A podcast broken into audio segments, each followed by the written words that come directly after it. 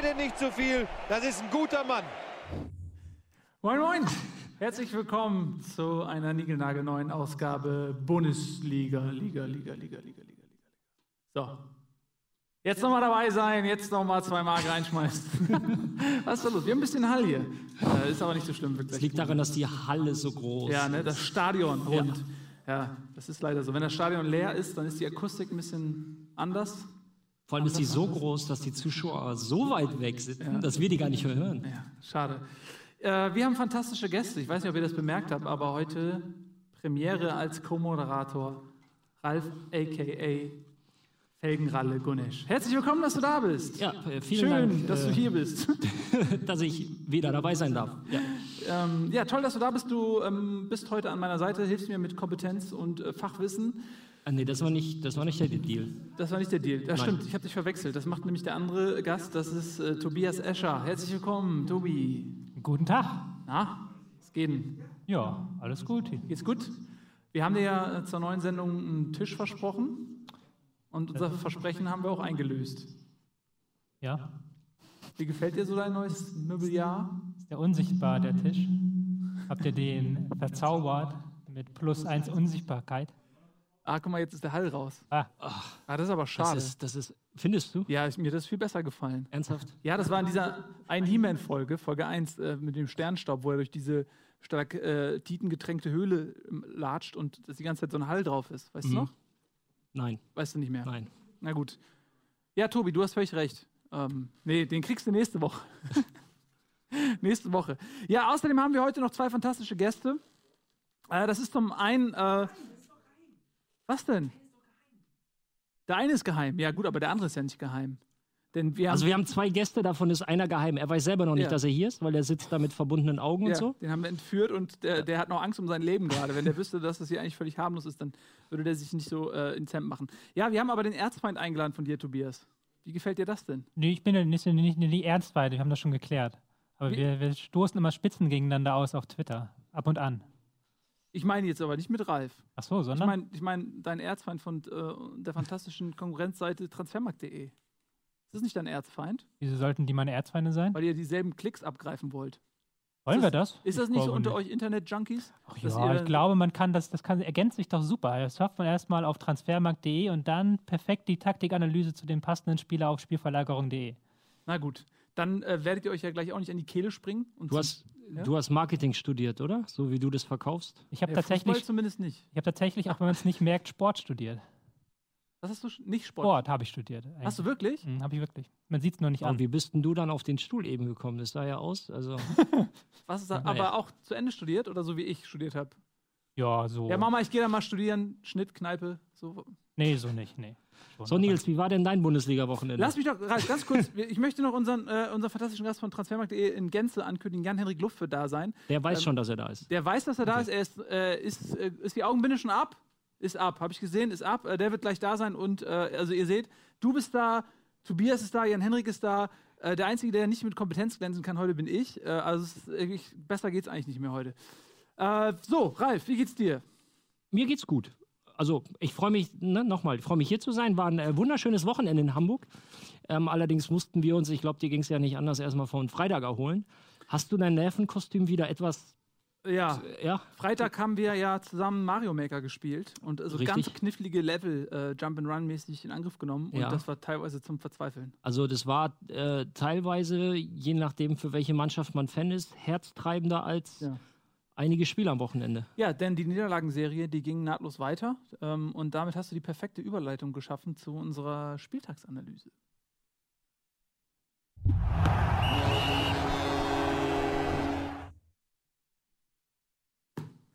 Herzlich willkommen zur Spieltagsanalyse. Das hier übrigens ist auch Teil des Spieltags, denn das wurde uns zum letzten Spieltag zugeschickt. Pass auf, das ist von Martina. Ja, ich sage nur den Vornamen, sonst äh, gibt es hier Stalking-Attacken. Und äh, das ist tatsächlich adressiert an dich, Tobi. Oh, Fanpost. Es ist tatsächlich Fanpost. Kannst du fangen? Du hast ja Sport studiert, ne? Jetzt versuchen wir es mal. Komm. War das ist jetzt. Um Gottes Willen. Oh, ey, entweder ich mache jetzt hier live. Warte, warte, die müssen erst den Kamerakran wegfahren. Ja, mach mal Kamerakran weg. Die, An die Aufnahmeleitung weg, auch Redakteure alle weg. Äh, Maske weg, alle Fans alle weg, alle weg, alle weg. Oh Gott, ist das spannend. Bist du bereit? Oh fuck, wie teuer ist die Kamera? Ist nicht teuer, ne? Nice, Tobi, Mann! So, Jetzt ähm, bevor wir in die. Analyse einsteigen, analysiere uns mal das Paket. Das ist Jetzt tatsächlich schon schwieriger. kein Scheiß. Da steht dein Name drauf. Ja, ich muss es nur noch aufbekommen. Ich weiß tatsächlich nicht, was drin ist. Also da kann Ja, jetzt wir auch nicht, wir haben es ja nicht aufgemacht. Ja, für dich. Postgeheimnis ist ein Ehrengeheimnis. Das wird euch alle freuen, die da zu Hause sitzen. Und zwar ein Batzen neuer 1899-Becher. Sehr schön. Ja, vielen Großes Dank Kino. an Martina. Freust du dich? Ich freue mich sehr. Also ich, die Willst du einen Leute nach auf Hause Twitter und äh, im Chat ärgern sich. Die wollen ja immer, dass ich einen anderen Becher nehme. Guck mal Richtig. bitte auf äh, das Adressfeld, ähm, wo das Paket herkommt. Das Paket kommt tatsächlich aus, äh, nee, ich habe es abgerissen leider. Aus Sinsheim. Äh, aus Bergisch Gladbach kommt das Paket. Ja. Aber Schauspielerei hat er auch nicht studiert. Hat er auch. Nee, nee, das ist eine ganz ehrliche Haut, braucht er nicht. Ja, Bergisch Gladbach. Gut, das ist ja direkt neben Sinsheim quasi, ne? Ich bin nun mal leider kein so ein Medien, geschulter Medienprofi. Ja. Na, Sehr Tobi, schön. jetzt übertreib doch nicht. Ja, ist Tobi ja- ist beleidigt, weil wir mal einen Twitter-Beef hatten. Ein Tweef. Sozusagen. Was ist denn bei diesem Tweef passiert? Kann man noch nachlesen auf euren Accounts, ne? Kann man. Ed Felgenralle und was ist dein, dein Ed Escher, Tobi? Äh, Tobias Escher. Ed Tobias Escher. Also genau andersrum. Ja, Beef Ja. ist, glaube ich, zu hoch. Wie bei so Battle-Rappern. Und worum ging's da? Ging's um Taktik oder? Es ging um Taktik. Und das Problem ist, ähm, er ist quasi der Stephen Hawking der Taktikanalyse. Das weiß ich. Also Ja. von der Beweglichkeit her, vom Fachwissen. So, und äh, ja, das wollten wir ja später noch vertiefen. Zwischen theoretischem und praktischem. Machen äh, äh, Vielleicht am Beispiel äh, FC Ingolstadt. Denn was viele Leute nicht wissen, immer noch nicht, ist, du hast ja jahrelang, ich glaube 200 Jahre beim FC Ingolstadt gespielt. Letztes Jahr, zuletzt im Aufstiegsjahr warst du dabei. Du kennst ganz viele von den Jungs noch, weil FC Ingolstadt ja in einem Kern zusammengeblieben ist. Richtig. Ja? Deswegen können wir da nachher noch ein bisschen drauf zu sprechen kommen. Jetzt aber, weil wir haben den Bumper schon abgefahren. Das wäre lächerlich, wenn wir jetzt nicht direkt in die Spieltagsanalyse einsteigen wollen. Können wir, können wir den Bumper nochmal sehen? Vielleicht? Wollen wir mal? Super. Jetzt ist es nämlich, hat das alles Hand und Fuß. So, Spieltagsanalyse, Jungs. Freut ihr euch? Habt ihr eifrig geguckt? Mhm. Gut. Ja, Ich selbstverständlich. Ich auch. Ähm, fangen wir doch mal an mit dem Freitagsspiel. Das Darm- wir übrigens ja zusammen geguckt haben. In den Pausen beim Mario Maker. Genau. Äh, Darmstadt 98 Aufsteiger gegen ähm, FSV Mainz 05. Da sehen wir es. Ja, da haben wir, waren wir live auf Sendung, aber wir haben immer mal wieder ähm, Reingeschaut. in den Werbepausen reingeschaut und es war ein spektakuläres Spiel. Richtig. So wurde es gesagt. Wir haben leider nicht so viel gesehen. Ja, gerade das spektakuläre Ende haben wir ja ähm, quasi verpasst mit einem durchaus umstrittenen Elfmeter. Da, da streiten sich die Geister, wobei mehrere Leute sagen, das war jetzt nicht unbedingt so der klare Elfmeter, den Sandro Wagner ja dann, Into the Sky. ja, äh, der und der Elfmeter von Uli Hoeneß, die streiten sich gerade drum, wer höher drüber Der war. von Sergio Ramos. Genau. Ja. Und ähm, ja, das ist natürlich in der Situation sowohl für den Spieler wie auch für die ganze Mannschaft richtig bitter. Du kommst nach einem 0-2 wieder, hast die Chance dann zum, zum Ausgleich nach einem erneuten Rückstand. Ähm, aber nichtsdestotrotz denke ich, ist Darmstadt mit den, jetzt mit den ersten Spielen zufrieden. Können sie auch. Entsprechende Punkteausbeute. Ja, und Mainz war, ähm, war schon wichtig, da wieder ein Erfolgserlebnis zu haben, das aber richtig hart erarbeitet wurde. Also das Spiel war, zumindest das, was ich gesehen habe und was man jetzt im Nachgang noch gelesen hat, ähm, weit weg davon, wirklich ein hochklassiges Spiel zu sein. Ähm, es passierte relativ viel im Mittelfeld. Und äh, ja, am Ende hat sich mit ein bisschen Glück dann aber auch äh, ja, Mainz durchgesetzt. Aber für die Zuschauer war das schon spannend. ne? Ja, allein schon aufgrund der lokalen Nähe. Ich meine, Darmstadt-Mainz, das sind auch irgendwie nur gefühlte 30 Kilometer, glaube ich. Ja, insofern gab es da schon eine gewisse Brisanz. Und äh, wenn man es jetzt nicht mit Darmstadt hält, geht man sicherlich mit einem äh, mit einem Lächeln aus dem Stadion oder ist man mit einem Lächeln aus dem Stadion gegangen. Auf der anderen Seite glaube ich, ähm, die Darmstädter genießen absolut jedes Spiel. Natürlich ärgern sie sich gerade in so einem Spiel. Ich will jetzt nicht sagen Derby, aber schon so ein Nachbarschaftsduell, das verloren zu haben. Aber ähm, ja, bis jetzt die Spiele auch mit der Punktausbeute, das war in Ordnung und es hätte ja auch keiner gedacht, dass die in Dortmund einen Punkt holen. Genau. Da haben wir die Tabelle übrigens links neben dir. Ähm, Sieht Darmstadt auf das ja 10. auch. Darmstadt auf 10. Ich weiß ja, wer, äh, wer auch mal auf 10 war, aber da kommen wir gleich noch zu. Ähm, jetzt nur noch auf 11. Ist der HSV. Äh, weiter geht's aber mit äh, Gladbach gegen Wolfsburg. Und das ist schon eine Überraschung. Ähm, Gladbach, glaube ich, mit dem dritten Sieg in Folge unter André Schubert, deinem ehemaligen Trainer beim FC St. Pauli. Richtig. Ähm, ja, wir haben ja ein halbes Jahr, als er im Sommer kam und dann bin ich im Winter dann nach Ingolstadt gewechselt. Ähm, ja, der Kontakt ist halt geblieben. Und wir hatten jetzt vor drei Wochen haben wir das letzte Mal eigentlich gesprochen und da hat Ja. er so erzählt, dass er sich in Gladbach total wohlfühlt. Das war bevor vor, sein richtig, ja, ja, bevor Beruf auf den Cheftrainer Richtig, Thron. so und dass er, dass er sich da wohlfühlt, dass es eine interessante Aufgabe ist in Gladbach, ähm, da er, also er trainiert die U23 oder Ja. trainierte bis vor, bis vor zehn Tagen. Und dann ja eigentlich dieses, ähm, ich sag mal, Beben. Eigentlich war es in Gladbach ja immer ruhig die letzten Monate und Jahre, seit, seit Favre und Max Eberl da am Werk sind. Und ähm, für Gladbacher Verhältnisse halt wirklich ein Erdbeben und, und äh, ich weiß auch, dass die Spieler nicht vorbereitet waren, in keinster Weise eingeweiht waren Mhm. ähm, und, und da, ähm, ja, das war schon für viele sicherlich sowas wie ein Schock, weil ähm, Favre ja einer der Hauptarchitekten war dieses, ja, der Erfolgsgeschichte der Gladbacher der letzten Jahre. Mhm. Ähm, und ja, dann, dann wurde André Schubert, das ist halt die naheliegendste Lösung. Weißt du, es ist halt so, wenn der Verein auf, auf den Trainer zugeht und sagt, pass auf, mit uns geht's nicht weiter, weil, oder mit dir geht's nicht weiter, wir beurlauben dich, dann hast du ja meistens was in der Hinterhand. So, nur das war jetzt eine Entscheidung von Trainerseite. Insofern, äh, es war ja auch so, dass Max Eberl das eigentlich gar nicht, diesen Rücktritt gar nicht angenommen hat. Um ihn gekämpft. Richtig. Ja. Mhm. Insofern hat er da überhaupt keinen Plan B in der Tasche. Also ist das die naheliegendste Lösung. Ähm, entweder der Co-Trainer oder halt der Trainer der U23. Und, und äh, André Schubert hat halt die alle erforderlichen Lizenzen, hat, hat ist, ist ähm, Fußballlehrer Mhm. ähm, und hat es natürlich dankend und gerne angenommen. Das ist ja eine geile Möglichkeit. Unabhängig davon, ob er jetzt vielleicht nur drei, vier, fünf, sechs Spiele bekommt oder bis zur Winterpause. Ähm, aber du kannst dir schon mal so, ich sag mal, deine ersten Sporen auch in der ersten Liga verdienen. Er hat ja in der zweiten Liga äh, Paderborn und St. Pauli trainiert. Ähm, kannst du ja aber mal auf höchster Ebene präsentieren. Er war dann auch Trainer in der, in der, in der Champions League, wo sie ja Genau. unglücklich gegen Man City Ja. zu Hause verloren hatten. Knappes Ding, ja. Mhm. Also das ist, denke ich, ähm, für ihn persönlich eine Riesensache. Und, und ähm, ja, die Bundesliga, drei Spiele, drei Siege. Allein das erste Spiel gegen Augsburg, wo es nach, ähm, weiß ich nicht, 30 Minuten oder so 4-0. schon 4-0 stand. Ähm, und jetzt auch wieder ein überzeugender Sieg in einem, denke ich, auch sehr wichtigen Spiel. Also gegen Wolfsburg, die ja ähm, anscheinend so langsam irgendwie Probleme kriegen oder nicht Mhm. mehr so im Schwung drin sind. Aber nichtsdestotrotz ein, ein 2-0 Heimsieg. Und ähm, ja, äh, zumindest in der Liga wieder äh, eher in Bereichen sind auf der Tabelle. Ich muss jetzt mal gucken, wo genau, aber ja, 13, da gehört Gladbach eigentlich auch noch nicht hin. Aber, Ja, ähm, aber wenn man mal sieht, wo Tendenz- sie, wo sie ja. vor ein paar Wochen Ja, standen also oder vor 14 Tagen noch standen. Null Punkte gehabt und äh, dann nach dem Trainerwechsel auf Ja. einmal äh, drei Spiele in Folge gewonnen. Und da stellt sich doch die Frage, was ist da eigentlich passiert? Also Favre ist ja eigentlich bekannt als ein Konzepttrainer, der auch ein sehr kompliziert zu spielendes System hat. Ja? Also Ja. das auch eine sehr hohe Anforderung, sag ich mal, an die intellektuellen Kapazitäten des Spielers stellt. Und dann kommt jetzt ein, ein André Schubert. Die Mannschaft ist erstmal verunsichert und schockiert, hast du gesagt. Was ist da passiert? Wie hat der äh, die Mannschaft angefasst? Und vor allen Dingen ist dir irgendwas aufgefallen am System?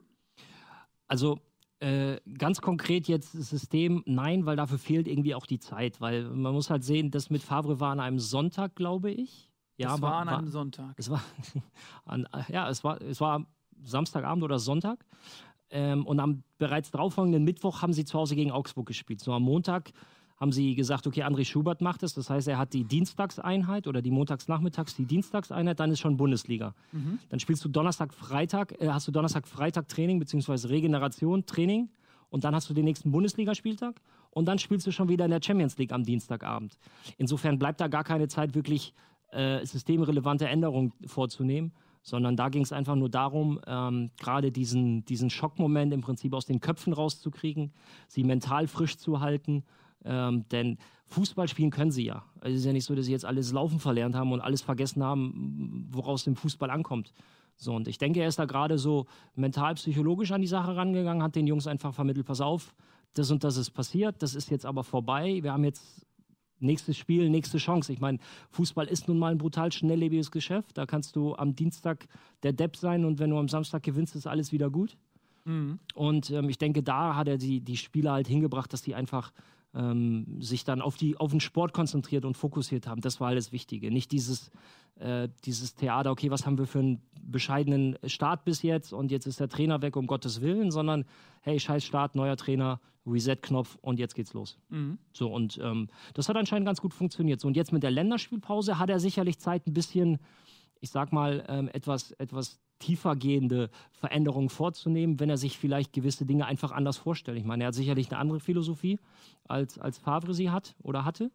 Insofern ähm, wird er da jetzt, hat er jetzt die nötige Zeit, ohne die Nationalspieler äh, entsprechende Änderungen vorzunehmen. Mhm. Und das würde er auch tun. Aber man merkte einfach, dass die Spieler, äh, ich will nicht sagen befreiter, aber irgendwie, er hat es geschafft, dass sie selbstbewusster auftreten. Das ist erstaunlich eigentlich, ne? Ja, das ist halt der mentale Aspekt. Es gibt so dieses, diesen, diesen dummen Spruch, dass Fußball heutzutage zu 80 Prozent im Kopf entschieden wird. Und ich sage, auf dem Niveau ist es halt auch so. Ich meine, in der ersten und zweiten Liga, alle können laufen, die können alle gegen Ball schießen und die können alle die Taktiken der Trainer äh, mehr oder weniger umsetzen. So, aber es, äh, da, da, spielen halt so viele Dinge halt eine Rolle, die du nicht wirklich konkret auf dem Trainingsplatz trainieren kannst. Also du kannst, äh, du kannst sagen, du spielst jetzt 500 Mal den Ball da geradeaus, dann kannst du es. Aber gerade die mentale Geschichte, ähm, wie ich in so ein Spiel gehe und wie ich vorbereitet werde, ähm, hat einen sehr, sehr großen Einfluss darauf. Und ähm, ja, das hat er anscheinend bis jetzt ganz gut hinbekommen. Offensichtlich. Meinst du, es gibt eine Chance, dass er, wahrscheinlich nicht, ne? dass er längere Zeit Trainer bleibt? Ich meine, jeder Sieg jeder Sieg ihn, ist ne? natürlich ein, ein, ein positives Argument, äh, ein Argument auf seiner Seite. Ich war auch kurz danach, äh, war ich ja bei Sky einmal im Studio und äh, dieselbe Frage wurde mir auch gestellt. Ja, Sie kennen ihn ja und Sie kennen die Mechanismen, was halten? Ich sage, Jungs, das ist eine ganz schwere Frage, weil Gladbach natürlich äh, ein ganz hohes an oder ganz hohe Anforderungen an einen Trainer stellt. Gladbach ist Champions League-Teilnehmer. Gladbach möchte sich wieder für den internationalen Wettbewerb äh, qualifizieren. Ähm, und André Schubert hat auf dem Niveau, und das ist jetzt gar nicht äh, in keinster Weise negativ gemeint, aber auf dem Niveau hat er sich halt noch nicht bewiesen.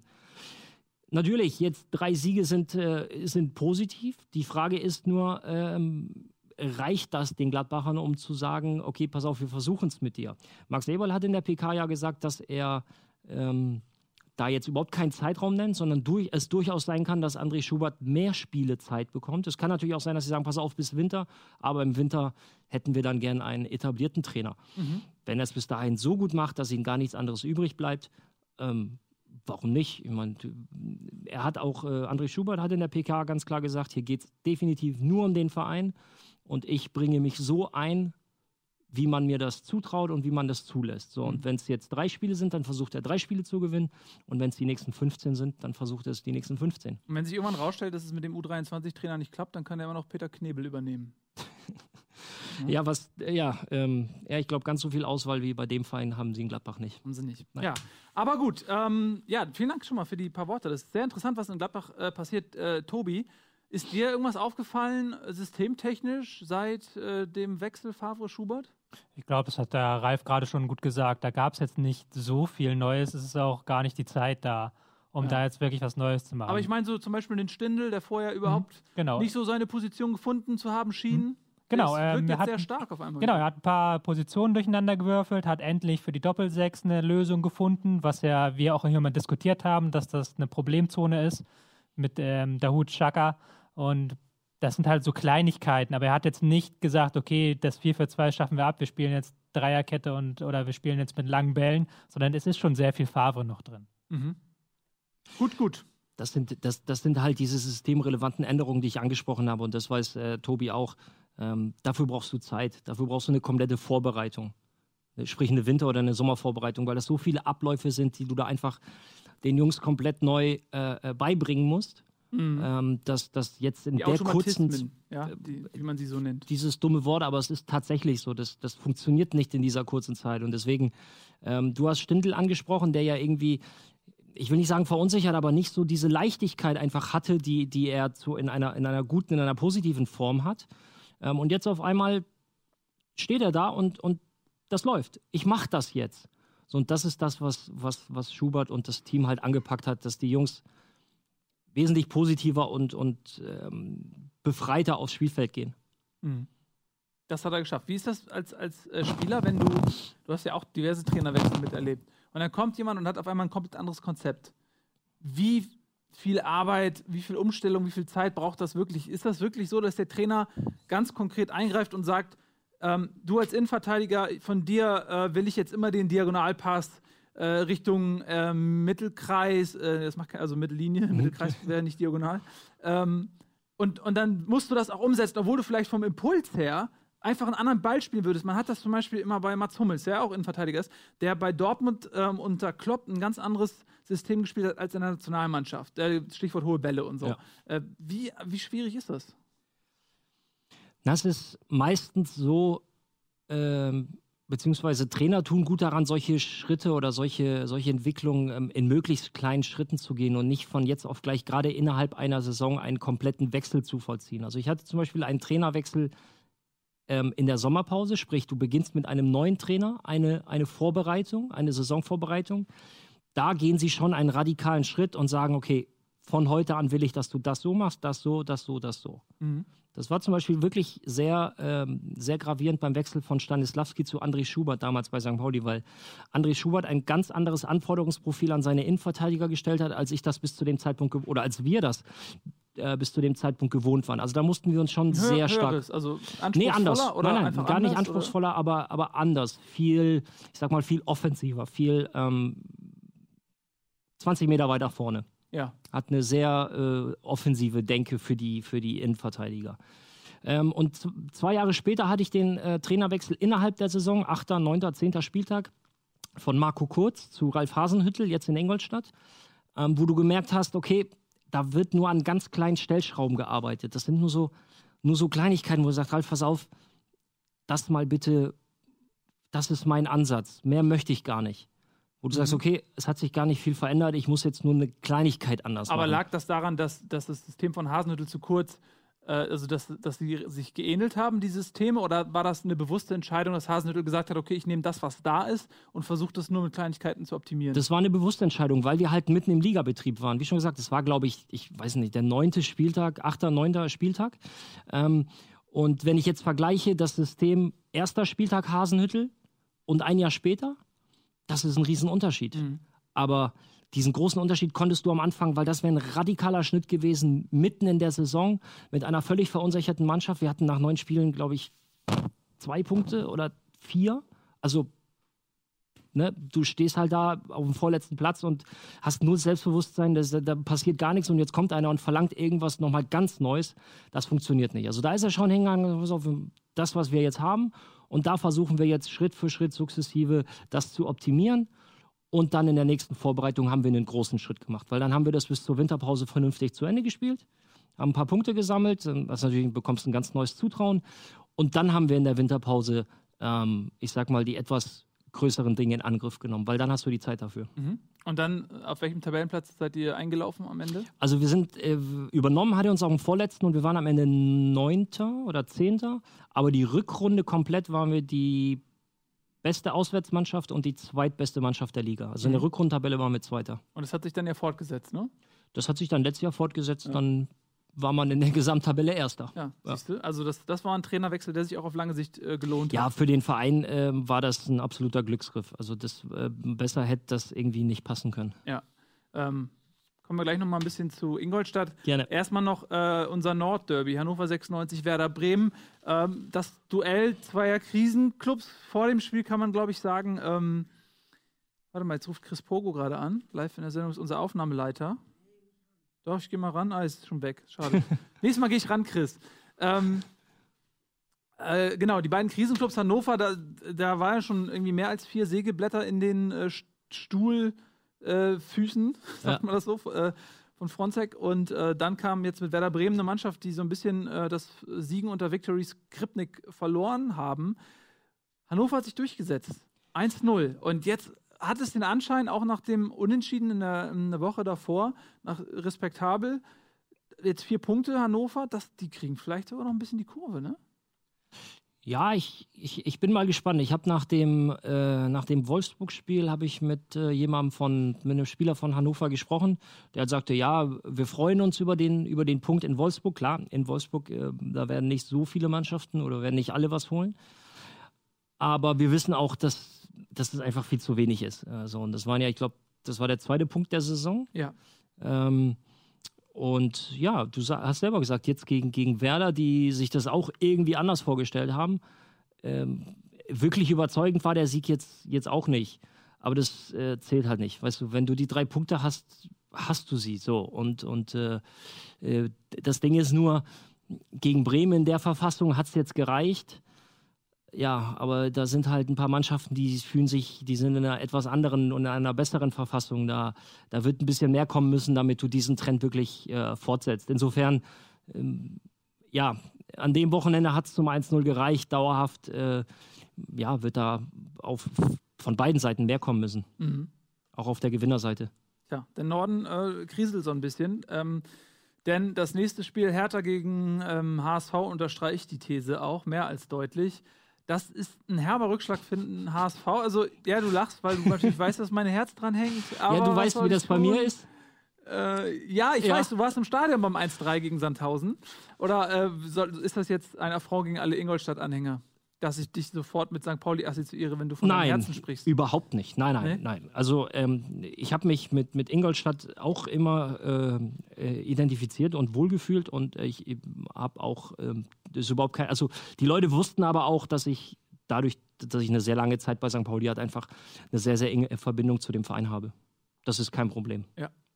Finde ich gut. Und Ja. äh, vielleicht Aber jetzt zurück zu dem Ja, Spiel. ich weiß, das macht dir jetzt Ja, wahrscheinlich Spaß, äh, aber es ist, ich werde da professionell durchmarschieren. Das Ich auch. ist völlig okay mit mir.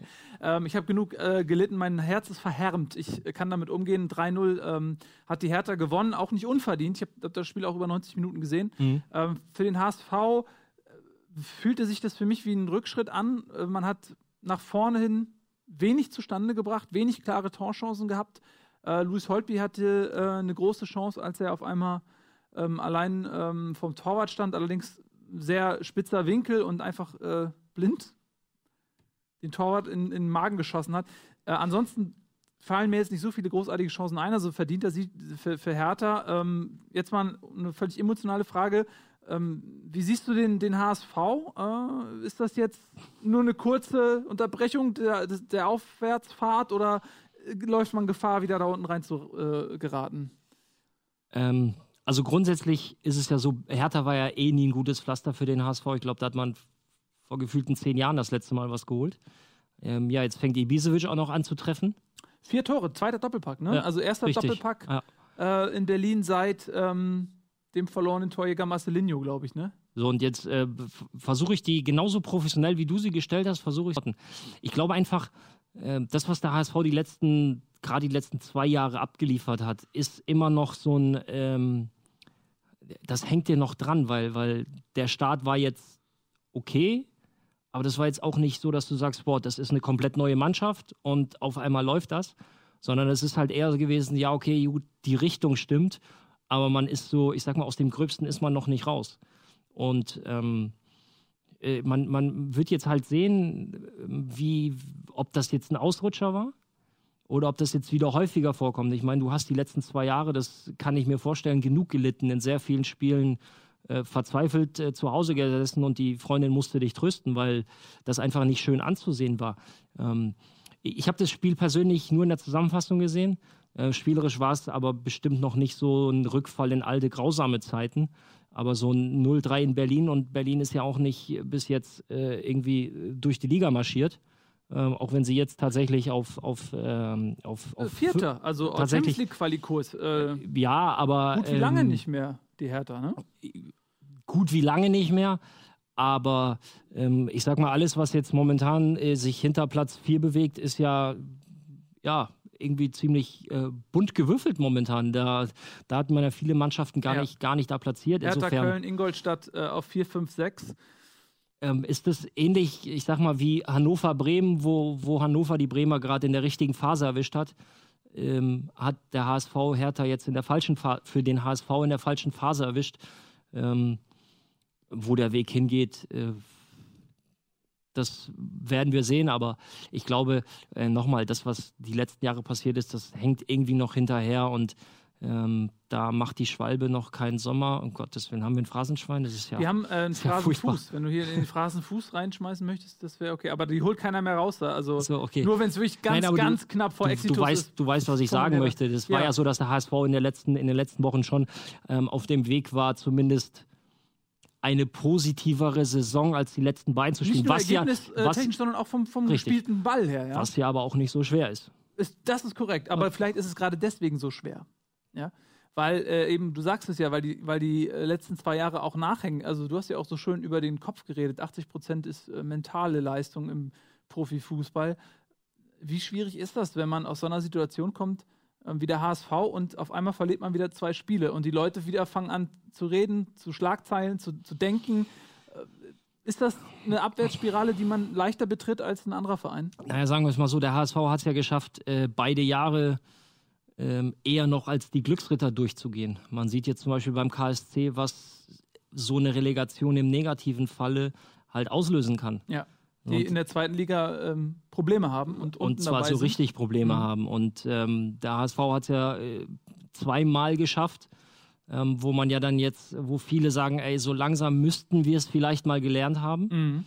Insofern ähm, kannst du vielleicht auch diesen Schwung mitnehmen, aber auf der anderen Seite hast du halt schon ein Jahr beschissen gespielt und hast dich halt zum Schluss irgendwie gerettet. Ähm, aber nochmal, der Tabellenplatz und, und gerade die letzten Wochen, wenn wir Hertha jetzt mal weglassen, lässt ja zumindest für die HSV-Fans hoffen, dass es eine halbwegs ruhigere Saison im Vergleich wird. Genau. Gilt auch für äh, Berlin, denn die mussten letztes Jahr auch noch Richtig zittern, ja? äh, richtig zittern bis zum Schluss. Äh, die haben sich jetzt mit 14 Punkten äh, auch ein ganz äh, komf komfortables Punktepolster angefressen. Ja. Denn ähm, das ist ja schon fast, fast die Hälfte. Äh, wenn man das mal verdoppelt, sind wir bei 28. Ich weiß gar nicht mehr, ähm, aber 28 ku- bis kurz vor Feierabend kommt das hin, ne? Bei Berlin letztes Jahr. Tobi, weißt du es noch? Weiß ich nicht mehr, aber der HSV hat es doch, glaube ich, mal mit, Mit 27 in die Relegation. geschafft. Ja. Also ich glaube, 30 sollte man schon mitbringen. Ja, man hat immer, früher hat man gesagt, 40 braucht man, ja, aber das hat Ja. man dann auch. Neue Tiefsmarken wurden gesetzt. Ja. HSV war nicht unbeteiligt daran. Ja, also äh, Hertha sicherlich gerade echt im Aufschwung. Äh, Paldadei, der einen tollen Job macht, ja. Anscheinend. Ne? Ja. Funktioniert ganz gut. Und äh, Ibisevic. Da fragt man sich auch, ne? Stuttgart, die Frage haben wir ja schon mal kurz besprochen, aber es liegt ja auf der Hand. Stuttgart äh, trifft das Tor nicht, ja, ballern aus allen Rohren, treffen das Tor nicht, äh, verleihen den Ibisevic, übernehmen noch Teile des Gehaltes, dass der Junge jetzt in Berlin spielt und da hat er jetzt vier Tore gemacht. Ja, ähm, das ist schon ver verrückt, oder? Was da so passiert. Ja, es kann ja aber auch niemand vorhersehen. Also, ähm, die haben es ja gemacht um das Zorniger-System, weil Ibisevic jetzt auch nicht der feilschnellste im Pressing ist. War, hat man vielleicht dann einen Schritt zu kurz gedacht. Kurz Ja, aber oftmals kurz ist es halt auch dieser, dieser, dieser Luftwechsel und neue Mannschaft, neue Impulse.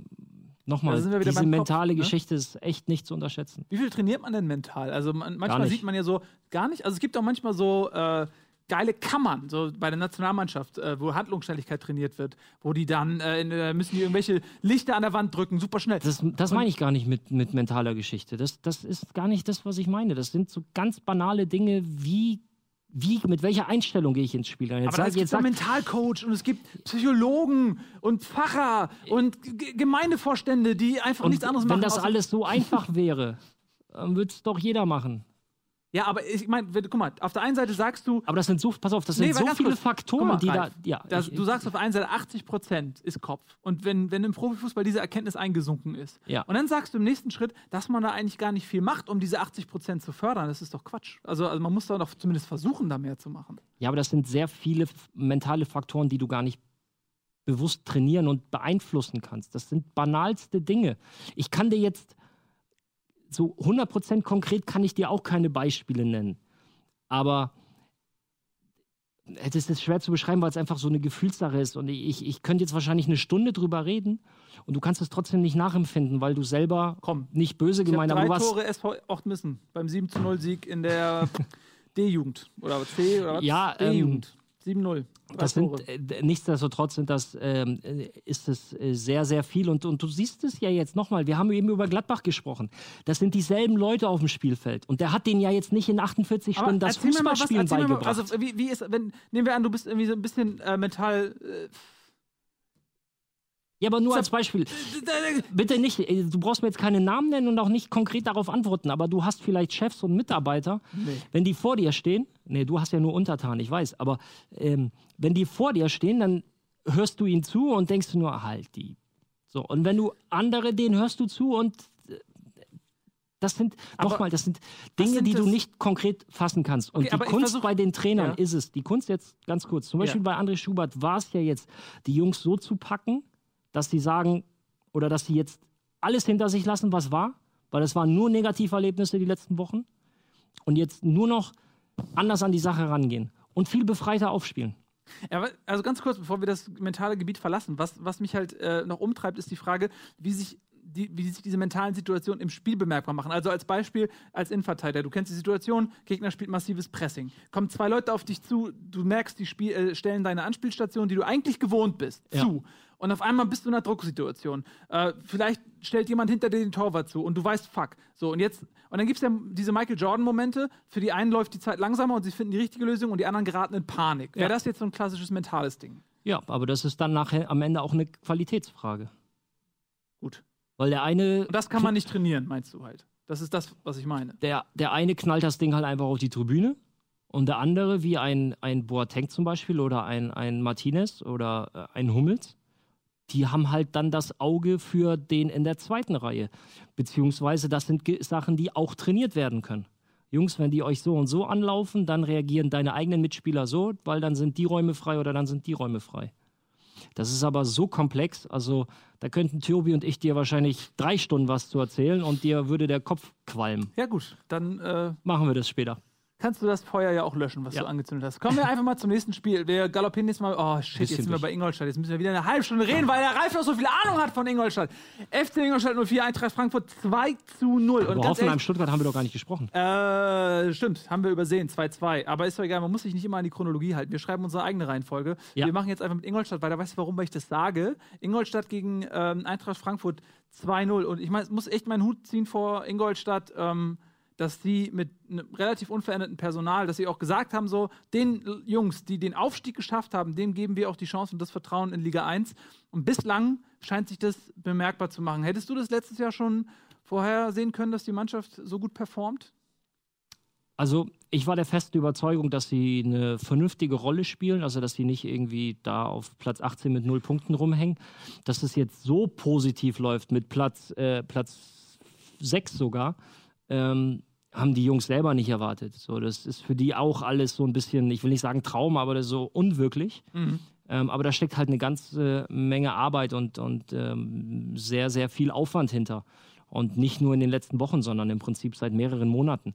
Und ähm, wie du schon sagtest, ähm, die Philosophie ist die gewesen, dass man den Spielern, die aufgestiegen sind, vertraut hat. Äh, man hat sich ähm, nur punktuell ein bisschen, äh, hat man sich verstärkt, aber jetzt auch nicht so mit, mit den Riesennamen. Und momentan funktioniert das. Und ähm, ich weiß einfach, dass es absolut unangenehm ist, gegen Ingolstadt zu spielen. Das weiß ich, weil ich ja selber auf dem Platz stand und weiß, welche Idee dahinter steckt, wenn man da auf dem Platz steht. Was ist das für eine Idee? Zu kompliziert auch. Nee, Möchtest das ist das mit Tobi im Zwiegespräch nach so, der so Sendung? kompliziert ist das gar nicht, aber das ist gerade im, im, im Spiel gegen den Ball ähm, sehr nervenaufreibend und kräftezehrend für den Gegner ein Tor zu schießen. Also es ist ähm, sehr schwer da, weil, weil alle sehr gut gegen den Ball arbeiten und gerade die Offensiven, die in Offensivaktionen von ihrer Schnelligkeit leben, ähm, können auch wahnsinnig schnell und überfallartig pressen. Und Mhm. das, ähm, ähm, ja, das hat bis auf gegen Dortmund ähm, richtig gut funktioniert bis jetzt.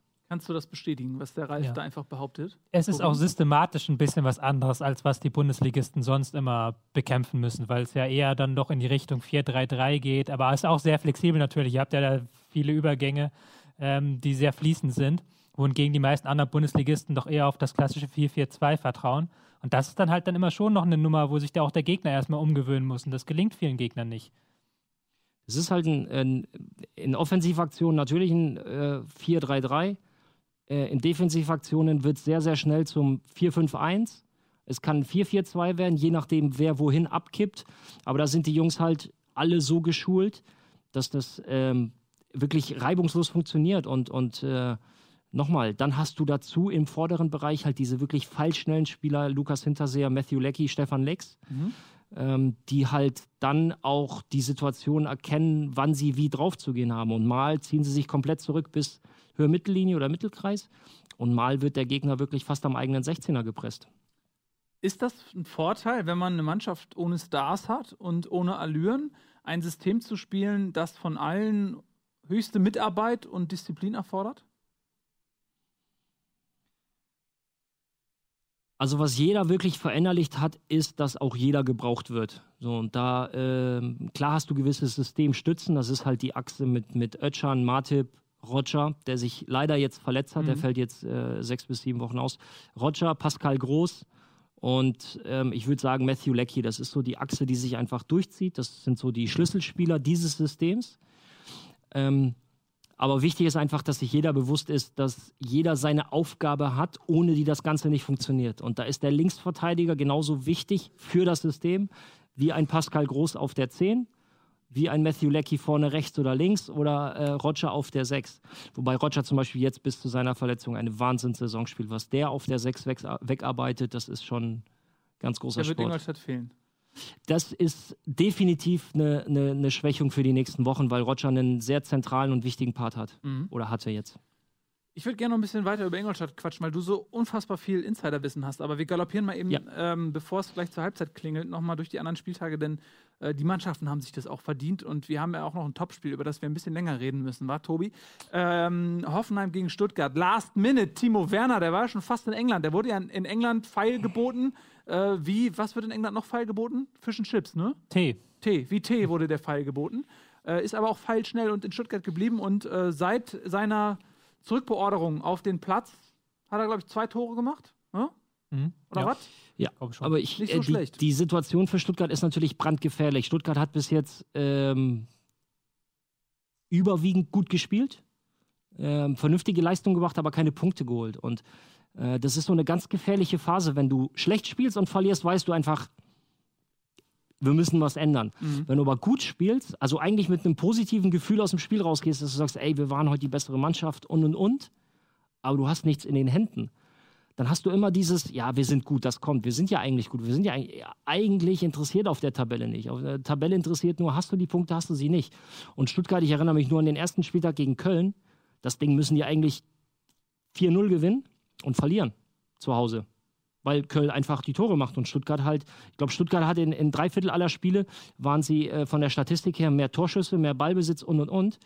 Aber sie haben die Tore nicht gemacht. Und das meine ich mit ganz gefährlicher Situation, dass dieses Gefühl, das du hast, trügt dich über die Situation, äh, äh, betrügt dich ein Stück weit, weil ja, wir sind ja eigentlich gut. Aber Moment mal, wir sind ja letzter. Aber nee, eigentlich sind wir ja gut. Vor allen Dingen, sie bekommen ja auch von allen gesagt, dass sie eigentlich gut sind. Ja, das ist immer dieses, äh, dieses Lob des, des gegnerischen Trainers, dass man heute dass man gegen eine sehr gute Mannschaft gespielt hat. Ey, das interessiert mich naja, nicht. Ich aber will die auch Punkte. die, die ähm, sag ich mal, die Stimmen von außen, die öffentliche Wahrnehmung auf Ja, Stuttgart ist ja durchaus so, was geht da ab? Die arbeiten sich Chancen ohne Ende und kriegen den Ball nicht rein, sind eigentlich immer die bessere Mannschaft. Also das Spiel von denen wird ja, ja, ich weiß, ne, sind da unten. Aber äh, also das ist ja auch, eine, du hast es ja gerade selbst gesagt, eine andere Situation für einen Spieler, wenn man schlecht spielt und unten drin steht oder wenn man gut spielt. Und ähm, es ist ja so, dass, dass Stuttgart viel Lob bekommt, ja, auch, auch der Trainer bekommt viel Lob Ja. für seinen mutigen, angriffslustigen Stil, aber am. Ende sind die Hände leer. Aber das ist das, was ich meine. Ich meine, jetzt, jetzt hast du äh, die ersten äh, 8, 9, 10 Spieltage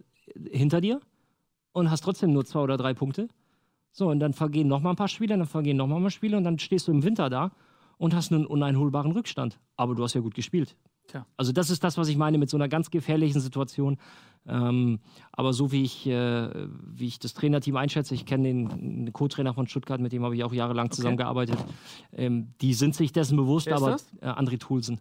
Ach, André Trulsen. Ja. Der ist jetzt Co-Trainer. André ist in- Co-Trainer in Stuttgart. Nichtsdestotrotz, Ja. das ist das, was ich meine mit so einer ganz, ähm, das ist so ein, so ein bisschen tricky, dass du dich von dem guten Spiel nicht zu sehr leiten lässt oder verleiten lässt, die Situation an sich zu unterschätzen, weil du darfst Ja. den Abstand nicht zu groß werden lassen. Tobi, da könnten wir jetzt auch noch eine Weile über Stuttgart reden, aber wir haben so wenig Zeit. Deswegen äh, lass uns das äh, aufs nächste Mal ver äh, verschieben. Dann haben wir auch frische. Ah, nee, haben wir gar nicht. Das ist nämlich Länderspielpause. Ähm, das, also, es bleibt dabei. Wir können das auch ein bisschen auf äh, Stillstand legen. Ähm, Schalke Köln noch ganz schnell. Das ist mal eine faustige Überraschung. Schalke richtig gut in die Saison gestartet, war auf Platz 3 und jetzt zu Hause 3-0 gegen Köln. Hat keiner in der Form erwartet. Ich habe Nee. mir das Spiel angeguckt und muss sagen, ich war etwas überrascht von der sehr, ich nenne es mal, forschen Art und Weise, die Köln gespielt hat. Ähm, aber auch wahnsinnig mit sehr einfachen und simplen Mitteln. Ähm, Köln nach Ballgewinn, zwei, drei Vertikalpässe und dann sofort vor dem Tor gewesen. Klar, mit jemandem wie Modest vorne, der einfach ähm, körperlich sehr, sehr präsent ist und sehr schnell ist. Ähm, und vor allem auch kopfballstark, also ein gutes, äh, physisch sehr präsent und gutes Durchsetzungsvermögen. Kannst du das so spielen? Ähm, hat ja vorher schon zwei große Chancen gehabt, bevor er dann Ja. mit der dritten das 1-0 erzielt hat. Ähm, die Schalker wirkten etwas auch etwas überrascht von diesen Bällen. Ich habe heute noch ähm, auch mit jemandem, ich habe mich ja entsprechend vorbereitet und habe mal ein bisschen äh, rumtelefoniert.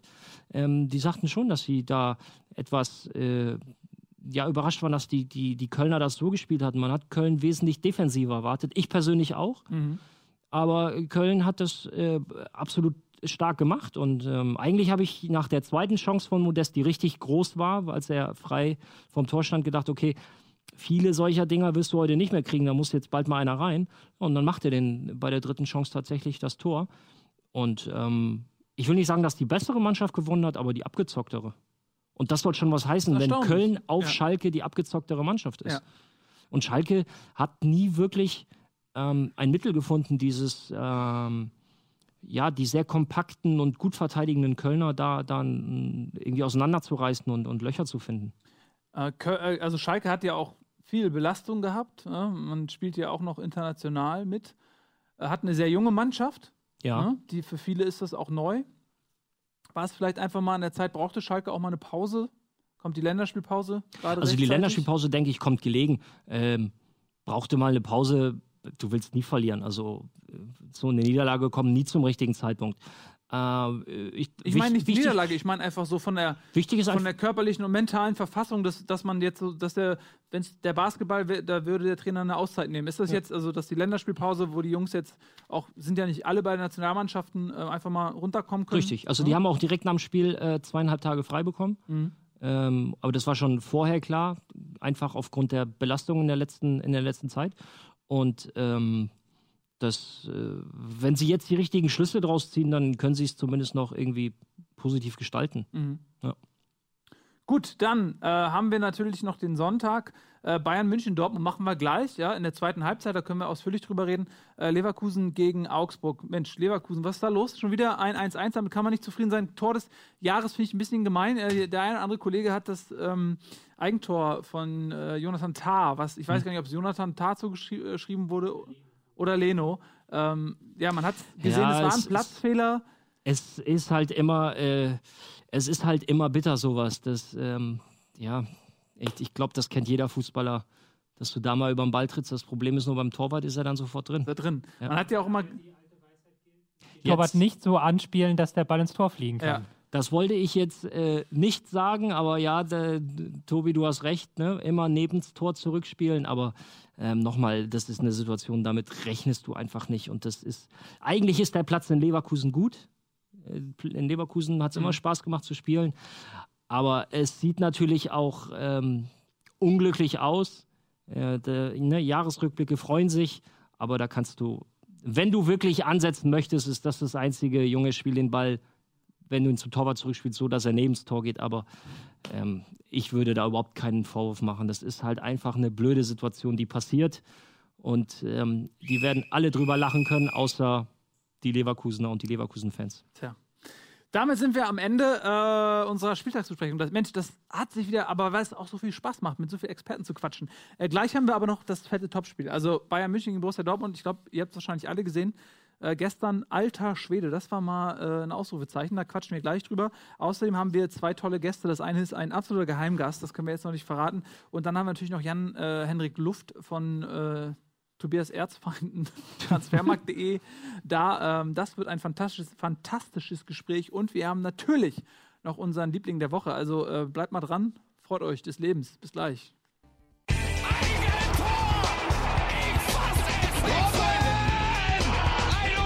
Und jetzt explodiert die Bude hier. Kritisiert mir denn nicht zu viel. Das ist ein guter Mann. Herzlich willkommen zurück. Bundesliga live. Ein fantastischer Montag. Dank dir, Ralf. Ach, Was poolst du da in einem Cappuccino rum? Ist das äh, die Der subtile. Nachfrage nach mehr? Oder der ist kalt. Können wir ein Cappuccino für den Ralf? Der Nein, ich, kühlt uns sonst aus hier. ich trinke doch nur maximal drei pro Jahr. Cappuccinos? Ja. Drei pro Jahr? Ja. Und heute ist der eine. Heute ist der zweite. Stimmt, Der einen erste war bei Almost getrunken, Daily, das Ja? ist der zweite. Ist der Aber es zweite. ist ja kein normaler Cappuccino. Sondern einer mit Schoko. So Noch sieht's aus. schlimmer für die Ja. Hüfte. So, Äh, wir haben noch ein Spiel offen. Ne? Wir würden eigentlich natürlich äh, noch zwei Stunden drüber sprechen, aber das machen wir nicht, denn wir haben noch zwei fantastische Gäste, wir haben noch einen Liebling der Woche, wir haben noch so viele Dinge zu bereden. Deswegen halten wir uns ein bisschen kurz und verschieben das dann auf die Woche drauf, weil, seien wir mal ehrlich, über die Alleinherrschaft Bayern Münchens kann man wahrscheinlich jede Woche mit Berechtigung sprechen. Deswegen nur ganz kurz zum Spitzenspiel. Bayern gegen Borussia Dortmund 5 zu 1. Was eine Klatsche, Tobias. Hast du damit gerechnet? Nee, ich habe ja 3-1 getippt, glaube ich. Das ist eine sinnvolle Antwort. Ja. Äh, Nee, habe ich nicht mitgerechnet, ehrlich gesagt. Es war auch ein bisschen zu hoch, muss man sagen. Also die Bayern haben mal wieder so gut wie jede Chance reingemacht. Fandst du, ähm, Ralf guckt mich schon so an, als ob ich verrückt geworden wäre. Ähm, nein, aber. Verunsicherst den Mann total. Nein, aber des also Moderierens ich, ist mental. Ich, ich weiß, worauf du hinaus möchtest, aber wenn du Stürmer dieser Klasse hast und du bekommst solche Chancen, also äh, welches Tor war halt so, dass du sagst, ja, den, also den macht nur ein guter. Lewandowski war relativ lange als Chancentod verschrien, muss man auch mal sagen. Also zu, bei seiner Zeit bei äh, Dortmund, auch in der ersten Bayern-Saison, da hat er gerne mal zwei Chancen für ein Tor gebraucht.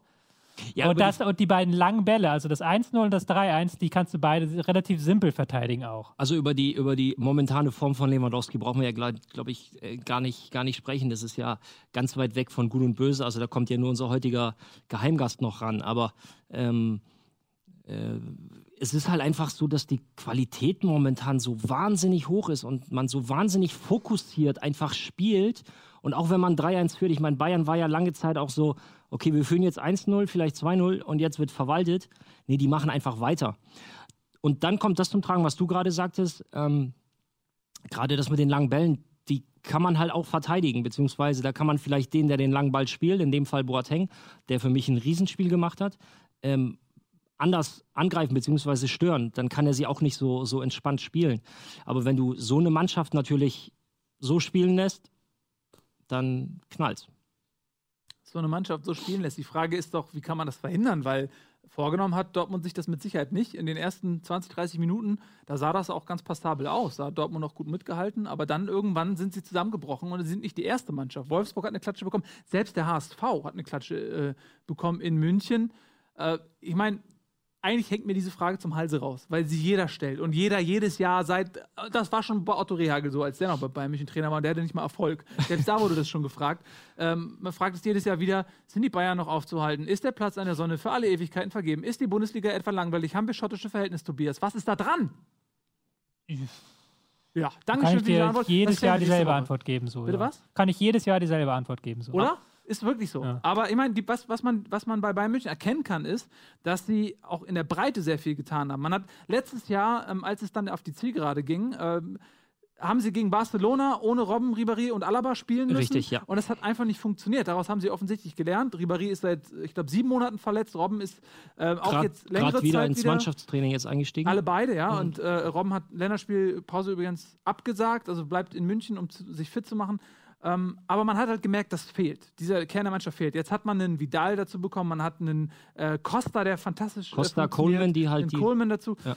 Ähm, also, was ich damit sagen will, ist, dass halt so viel Konkurrenz im Kader ist, dass auch dieses Verwalten, ja, was äh, du, glaube ich, gerade auch gesagt hast, vielleicht gar nicht mehr so funktioniert, weil alle Bock haben, solange sie auf dem Platz stehen, auch das zu zeigen, was sie können. Und sie sind halt wahnsinnig variabel. Du hast, ich war gegen Wolfsburg im Stadion und hat, ähm, Wolfsburg hat in der ersten Halbzeit den Bayern richtig Probleme bereitet und sind ja auch in Führung gegangen.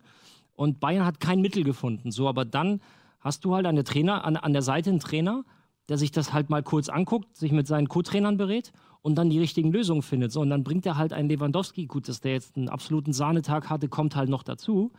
Ähm, aber dann gibt es halt taktische Umstellungen, dann gibt es neue Anweisungen. Dann wird halt auf das, was sich der Gegner zurechtgelegt hat, reagiert. Und dann wiederum schafft es der Gegner nicht, darauf zu reagieren. Ähm, insofern, und das ist, das ist halt Mental. eine, das ist noch nicht mal mental, aber das ist eine Qualität ähm, auf so vielen Ebenen. Und gerade diese Variabilität ist halt wahnsinnig wichtig für das Spiel der Bayern. Ich meine, die spielen ja nicht nur ihren Stiefel, sondern die reagieren auf jede mögliche Situation. Ich meine, selbst, selbst wenn sie äh, zu zehnt sind, wie, wie in der Champions League, ähm, im, äh, in, noch in der letzten Saison, Bei Manchester. Richtig. Ja. Äh, selbst mit zehn Mann wird es gegen die Bayern nicht leichter, weil Ähm, da kommen so viele Komponenten zusammen, die jeder Spieler ins Spiel bringt, dass es wahnsinnig schwer ist, diese Mannschaft ähm, zu stoppen. Aber das sind auch nur, ähm, entscheidend wird es dann erst Richtung, Richtung Februar, März, April, wenn es dann ans Eingemachte geht. Ja. Das Wobei- dann, Ja, Ja. ich würde da gerne, wenn du schon mal da sitzt, haben wir nicht immer die Gelegenheit, dann eine Frage stellen. Weil Ja. du hast ja vorher aber auch gesagt, andererseits, dass man so ein System nicht innerhalb von zwei Tagen einstudieren kann. Richtig. Wie kann es denn sein, dass die Bayern die einzige Mannschaft sind, die einfach im Spiel so plötzlich, ich habe sie aufgezeichnet am Anfang 3-4-3, dann war es zwischendurch 3-5-2, was weiß ich, die haben ja alles 4-3-3, 4, kannst du nennen, wie du willst. bei- Wie kann das denn sein, dass die Bayern das können und die anderen bei den anderen so eine Schwierigkeiten damit haben? Bei Bayern spielst du nicht nur, weil du den Ball tausendmal hochhalten kannst und der andere das nur 800 Mal. Also das sind, ähm, das ist das, was ich meine mit Qualität auf ganz vielen Ebenen. Und das ist eine Qualität, eine körperliche, eine mentale Qualität, eine taktische Qualität, eine taktische Variabilität, dass du äh, im Prinzip ein, du hast auf jeder Position komplette Fußballer. Wenn ich dich jetzt frage, nenn mir die Schwäche von Mario Götze, dann sagst du vielleicht Kopfballspiel. Nenn mir die Schwäche von David Alaba.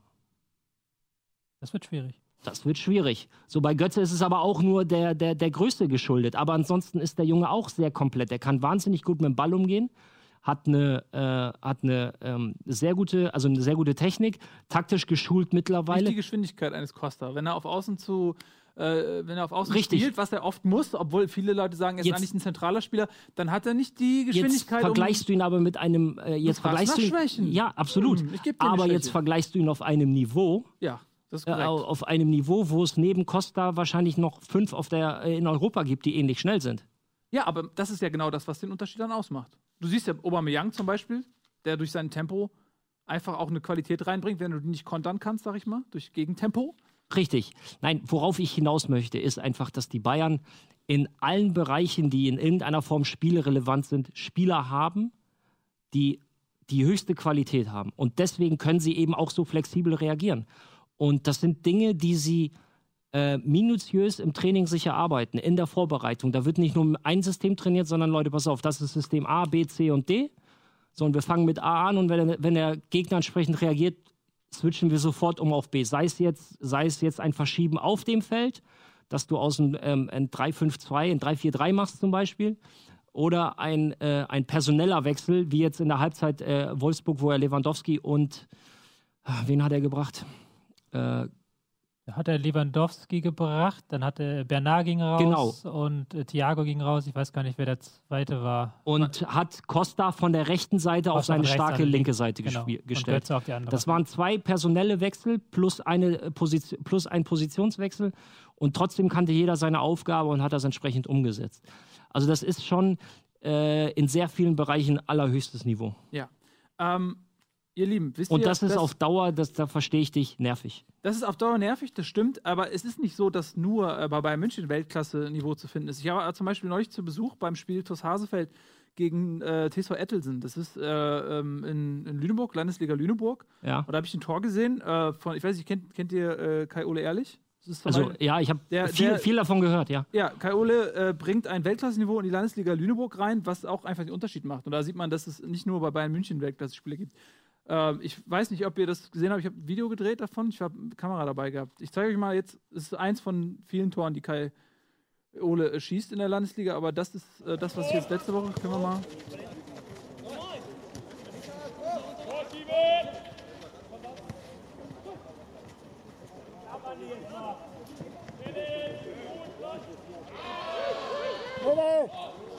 Und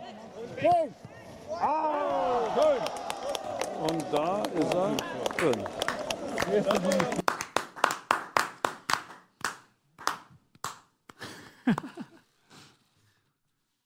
Sind wir wieder da? Ja, ne? Da sind wir wieder. Hast du gesehen, Ja, wie der den gemacht hat? Ja, ja. Und du wirst es nicht glauben. Ich habe wirklich, ich habe keine Kosten und Mühen gescheut. Ich bin in die Umkleidekabine reingerannt. Da waren die alle noch nackt. Und ich habe gesagt, ich brauche brauch jetzt den Kai Ole für meine Sendung. Aber angezogen. Ja. Nee, jetzt nee, nee, können wir ihm nicht. noch Können wir noch überziehen, Haben wir einen Bademantel für ihn oder? Weil jetzt haben wir ihn in der Sendung zu Gast. Weltklasse-Spieler, Landesliga Lübeck. Jetzt warum? Kai Ole, ehrlich. Ehrlich, Mann. Freue mich, dass du da bist. Moin. Moin, moin. Setz dich. Setz dich. Boah, was ein, was ein Ding da. Ja. Wie, wie, warum? Was hast du denn? da? Kannst du es nochmal. Wollte ich gerade fragen, was hast du dir denn dabei gedacht? Sag mal. Was machst du denn da? Wie geht Ich denn glaube, das? denken kann man dabei nicht. Aber ja, einfach zu. Ich habe halt keinen Linken. Hast du halt keinen Link und dann Da muss muss man ich sich Wenigstens ehrlich. ver sich verrenken dann. Wenn ich mit links schießen könnte, hätte ich den vermutlich mit links geschossen. Aber Wäre auch, wär auch in den Winkel Aber gegangen. dann wäre er drüber gegangen, das kann ich dir sagen. Wie war das für ich dich? glaube, so? der wäre nicht mal angekommen. Also du schießt das Tor und dann kriegst du mal ja schon so ein, ähm, so ein orgasmusartiges Gefühl. Und dann wird einem gesagt, das habe ich aufgenommen. Was ist Ja, dann? Dann ehrlich- denkst du jetzt, also jetzt habe ich ausgesorgt. Ja, ehrlich gesagt gar nicht. Also diesen Orgasmusgefühl, den du gerade beschrieben hast, den hatte ich ehrlich gesagt gar nicht, weil wir zu dem Zeitpunkt, das war 82. Minute, Ja. wir lagen 3-0 hinten. Was war das 3-1? Genau, es war das Scheiße. 3 Aber ganz kurz, wenn ihr 3-0 hinliegt und du machst so ein Ding, das ist halt auch schon. Ja, Mitspieler meinte nach dem Spiel auch, also unser Trainer war natürlich auch auf 180, also was heißt, war natürlich nicht zufrieden, weil wir zurücklagen. Ja. Und Mitspieler meinte auch nach dem Spiel, Alter, du musst aber richtige Eier haben, dass du ihm beim 3, also beim 0-3 ja. dann so schießt, wäre der nicht äh, reingegangen. Die Eier quetscht du dir ja auch bei so einem, wenn du, so, wenn du Ja. das so machst, so komisch hinterm. Und hätte den Ball nicht reingemacht, dann, äh, Hättest du einen ausgeben müssen. Ja, und vor allem erstmal auf die Tribüne setzen wahrscheinlich oder Ja. irgendwie sowas. Aber Ja. wo, wo spielst du eigentlich so vom System? Linke Außenbahn. Aber da standst du ja völlig Ja, falsch. linke oder rechte Bahn. Also wir tauschen Tobias, ja. kannst du das mal analysieren? Ich kam Wie- ja da von der rechten Seite reingezogen, weil Ja. ich gesehen habe, dass die Flanke gleich kommt. Ich kann das ja selber Achso, und dann hast du, analysieren. bist du, hast du und hast dich quasi in, den, in, in, die, den Rücken habe ich gesehen. ne? Ja. die Zwischenzone. sagt man Inwärts das? in den Halbraum, Halbraum. einrückender Außenstürmer. Um Gottes Willen. Wahnsinn. Genau, das heißt, du spielst äh, beim, beim TuS Hasefeld. Genau. Kennst du JSG Adolf Briedling? Hast du schon mal gegen JSG Adolf Briedling gespielt? Nee, soweit habe ich es nicht das- geschafft. Ja, gut. Ja, gut. Das ist lange vorbei. Die großen Zeiten der JSG sind vorbei. Ähm, du hast bei uns mitgemacht. Ähm, du hast nämlich äh, eine E-Mail geschrieben. Ja, lass mich doch mal machen, Gunnar. Greif doch nicht ständig hier ein. Von, du kommst gleich auf die Tribüne. Ich mach gleich den Dieter Hecking mit dir. Du kannst dich gleich schön oben hinsetzen. Nee, nee, unter Das die kommt am Tribüne, Ende. Auf die Straftreppe. Pass auf, ich habe hab eine Überraschung für dich. Du hast es vielleicht mitbekommen, äh, du wurdest ja nominiert ähm, für die beiden Länderspiele jetzt, die jetzt auch stehen, kein Scheiß. Und äh, wir haben da auch von Jogi Löw ähm, mal ein paar Stimmen zu eingesammelt, zu deiner Nominierung. Die hören wir uns jetzt mal an. Okay. Ja? Ähm, was seine Spielweise betraf, ich meine, wir hatten ihn letztes Jahr schon ja, aus einig, einige Male gesehen, als er in Braunschweig gespielt hat. Seine Stärken, seine Vorzüge sind sicherlich die, dass er einfach auch die freien Räume gut erkennt. Das ist ein Spieler, der den Ball spielt und in die Räume wieder reingeht. Und mit seinen technischen Möglichkeiten er auf jeden Fall dann auch, sagen wir mal, für so Dinge sorgt, die einfach auch gut sind, technisch gut sind. Er sieht dann den freien Spieler, wenn er mal außen durchbricht und ähm, er hat dann verschiedene Lösungen drauf. Aber was gut, was, was bei ihm auffällt, ist auch im Training, seine, sagen wir, sagen wir, das, seine Bewegungen, freie Räume zu erkennen, ohne Ball und da reinzugehen. Und wenn er da an Ball kommt, dann hat er eben auch diese Fähigkeit, sich wieder gut zu lösen mit Doppelpässen oder mit Spiel und dann wieder weitergehen. Also das ist schon auch auf augenfällig. Das ist eine gute Qualität von einem Spieler, der eben auf dieser Position spielt. Ja, Kai Ulle. Wie hat er dich analysiert, treffend? Wie siehst du das? Ja, hat er direkt gesehen, ne? Halbräume, was Tobias auch gesagt hat. Ja. Reingeprescht direkt. Wahnsinn. Genau. Ja, ich, du, ich wünsche dir äh, ganz viel Glück, viel Erfolg bei deinem Debüt. Glaubst du, du kommst direkt von Anfang an äh, oder kommst du später rein? Ah, ich glaube, wenn man als erstes Mal nominiert wird, vielleicht 70. Minute oder so. Mal reinkommen. Erstmal reinschnuppern überhaupt, so sich kennenlernen. Ich weiß nicht, Ralf, du hast ja Jugendnationalmannschaft gespielt. Ja, Ne? korrekt. Hast du noch äh, ein, ein Wort? Ja, ich habe sehr stark angefangen und vielleicht. schwach und stark nachgelassen damals. Ja, aber es ging jetzt nicht um dich. Also es ging jetzt, äh, hast du noch Wie einen jetzt? Ratschlag quasi für Warum die denn nach, nicht? nachrückende Ach so, Äh, Nationalmannschaftsgeneration? ja, ähm, wenn du jetzt so nach, nachträglich nominiert wurdest, ähm, wie du sagst, erstmal reinschnuppern, die Jungs ein bisschen kennenlernen.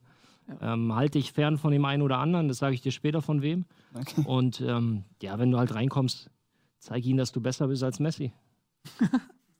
Du, ähm, du hast uns dein fantastisches Tor, hast du uns ja geschickt an eine E-Mail-Adresse. Das ist talent at rocketbeans.tv. Eine sehr, sag ich mal, wenig frequentierte E-Mail-Adresse.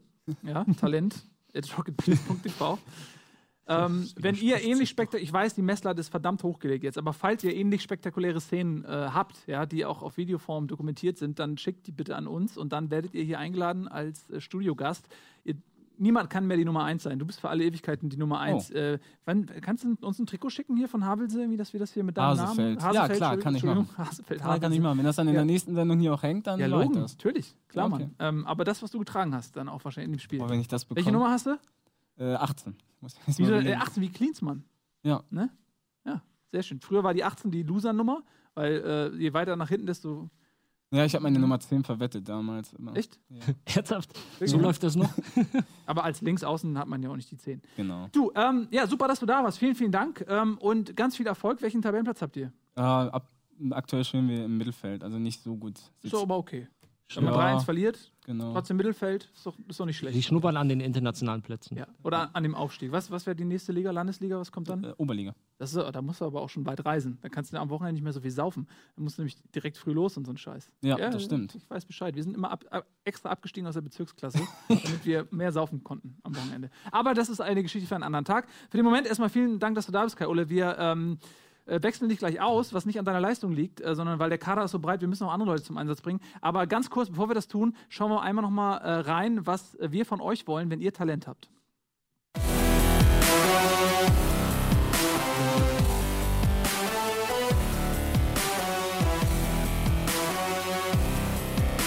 Das sind die sogenannten People are Austin Videos, ne? Äh, ja. Aber da sind zum Teil echt kranke Dinger bei. Ich gucke mir auch nur die People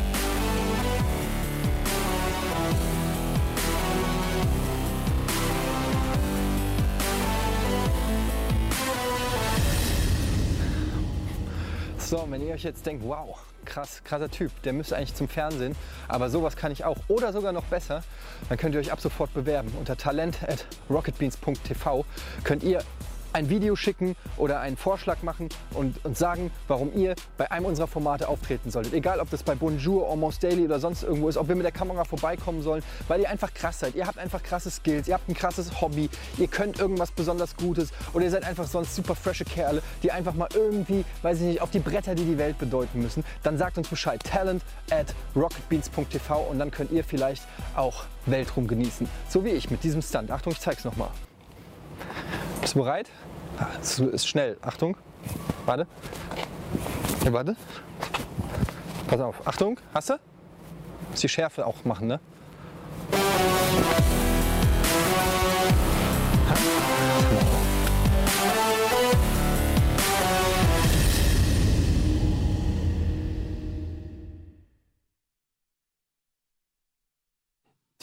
We want you. Wie alt, wie, wie alt oder wie jung muss denn so ein Tor sein, damit man hier landet? Dein Tor, was du damals gegen Hoffenheim geschossen hast in der zweiten Liga, als du dich über außen in einem fantastischen Sport wie ein Gepard nach vorne geschoben hast, um deinen mitgelaufenen Mitspieler zu ignorieren, den Torwart zu tunneln, um dein zweites Tor in deiner Karriere zu schießen. Zählt das nicht. können wir nicht nochmal zeigen. Nicht nochmal. Nee. Wieso nochmal? Wir, wir haben schon mal drüber geredet, aber das, da, wir so blumig drüber geredet, dass die Bilder in den Köpfen der Zuschauer noch präsent sind. Also das können wir leider nicht nochmal machen. Äh, lieber Ralf, aber du kannst. Ich wollte mich nur bewerben, um nochmal kommen zu dürfen. ja, du brauchst aber keinen Grund, um zu kommen. Du bist immer herzlich eingeladen. Wirklich wahr. Habt ihr das gehört? Ja, immer herzlich eingeladen. Äh, ganz herzlich eingeladen ist jetzt auch unser Gast. Er ist, äh, ich habe ihn mehrfach schon vorgestellt, er ist äh, Erzfeind. Er knurrt sich hier schon in der Werbepause permanent mit Tobias an, denn er kommt vom äh, Konkurrenzportal transfermarkt.de. Ganz herzlich willkommen, Jan Hendrik Luft. Moin, grüß dich. Jan Hendrik, herzlich Hi. willkommen. Setz dich. Gerne. Mach's dir bequem auf Gerne. unserer Couch. Die sieht so ein bisschen aus wie diese Casting-Couch von YouPorn. Kennt ihr? Kennt ihr die? Nee, kenn Nee, ich hab auch ich nicht. Hab nie auch von nicht gehört. gesehen. Ich auch noch nicht. Habe ich auch noch nicht gesehen. So, äh, Jan Henrik, schön, dass du da bist. Ähm, Vielen Dank. Wir haben ja gerade schon ein bisschen über den Spieltag geredet. Bist du d'accord oder hast du noch was hinzuzufügen mit deiner äh, fachmännischen Ahnung? Nö, eigentlich nicht. Tobi hat, glaube ich, alles gut gesagt. Tobi, ne? Ihr habt es auch gut gesagt. Ja. Kann man nichts mehr hinzufügen. Du bist äh, quasi von transfermarkt.de. Das ist ein Portal. Äh, ich, ich kann ja mal, ähm, es sieht so ein bisschen aus wie eine weibliche Brust. Äh, also vom, rein vom Traffic her meine ich jetzt, weil euer Traffic ist so: das ist äh, Sommertransfer und das ist Wintertransfer. Das sind Nasen. So sieht's aus. So, weil äh, eines eurer Hauptfeatures, ihr habt viel auf der Seite zu bieten, Spielerprofile, alles, aber eben die Gerüchteküche ist das, was, glaube ich, äh, saisonal unfassbaren Traffic bei euch verursacht. Immer wenn ähm, Transferfenster offen ist, gilt für Spieler als auch für Trainer, dann wird eigentlich alles, was relevant ist, bei euch diskutiert. So sieht's aus. Also besonders, wie du schon sagst, im Sommer und im Winter, da geht's hoch her.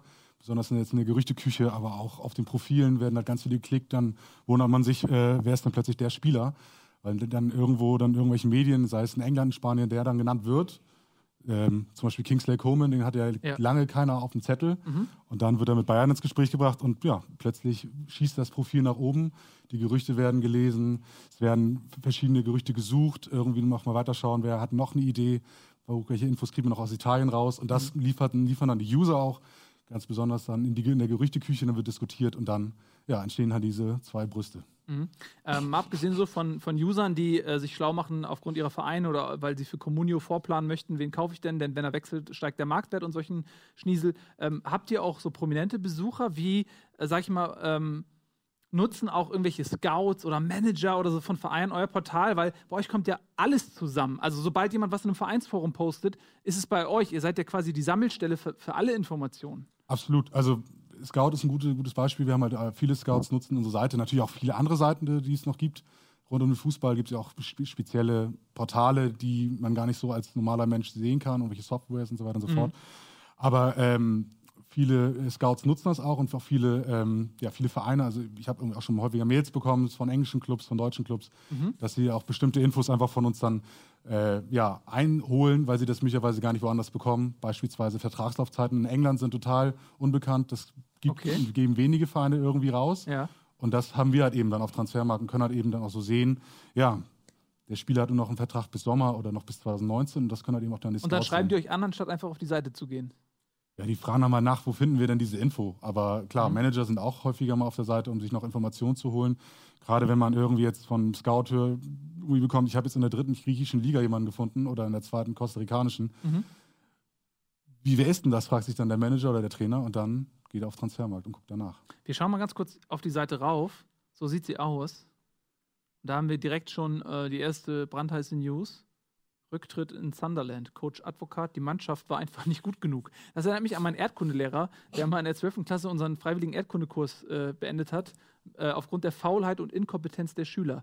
Äh, ich war auch Teil dieser Schülergruppe übrigens und wurde selten treffender analysiert als von meinem Erdkundelehrer seinerzeit. Ähm, ich weiß nicht, sehen wir die Seite gerade oder haben wir hier irgendwelche. Das Kabel ab. Ich habe das Kabel rausgemacht, das lag an der, warte, Achtung, die Mannschaft war einfach nicht gut genug, weißt du? Wo ist denn hier der Dödel für die?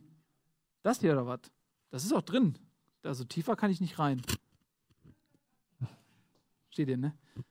Nee, erklär mal. Oder liegt das an dem komischen Akku, den der Ralf hier eingestöpselt hat? Der hat einfach hier seinen, seinen privaten Handy-Akku äh, hier reingestöpselt. Der hat alles kaputt gemacht. Da sind Viren drauf wahrscheinlich, ne? Haben wir das Bild jetzt? Nö. Rein und wieder raus. Rein und wieder raus, Gunnar. Das ist doch nicht zu fassen. So, jetzt habe ich wieder rein und wieder rausgemacht.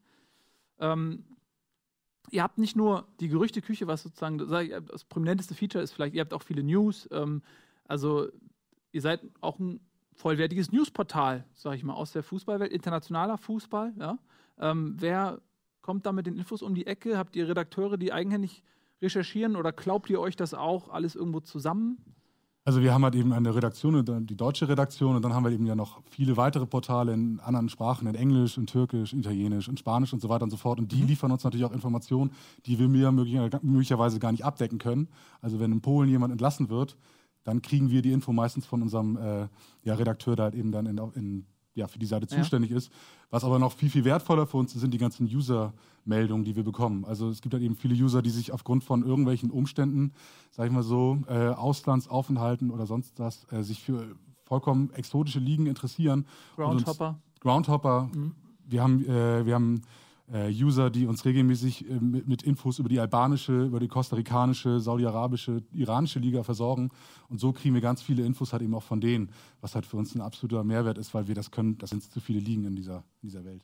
Also ihr seid schon so ein bisschen auch auf Schwarmintelligenz auch, sag ich mal. Ne? Also ihr seid ein Portal, was äh, die Leidenschaft und die, das Know-how der Leute da draußen auch wirklich dann nutzt, um hochwertige Inhalte auch zu präsentieren. Auf jeden Fall. Also die User sind das Wichtigste für uns, ganz klar, weil sie liefern uns so viele Sachen, das können wir gar nicht selbst abdecken. Also ich habe vorhin noch mal geschaut, 900.000 Spielberichte, 40.000 Trainer, 390.000 Spieler, die können wir gar nicht selber alle eintragen. Klar. Das geht ja gar nicht.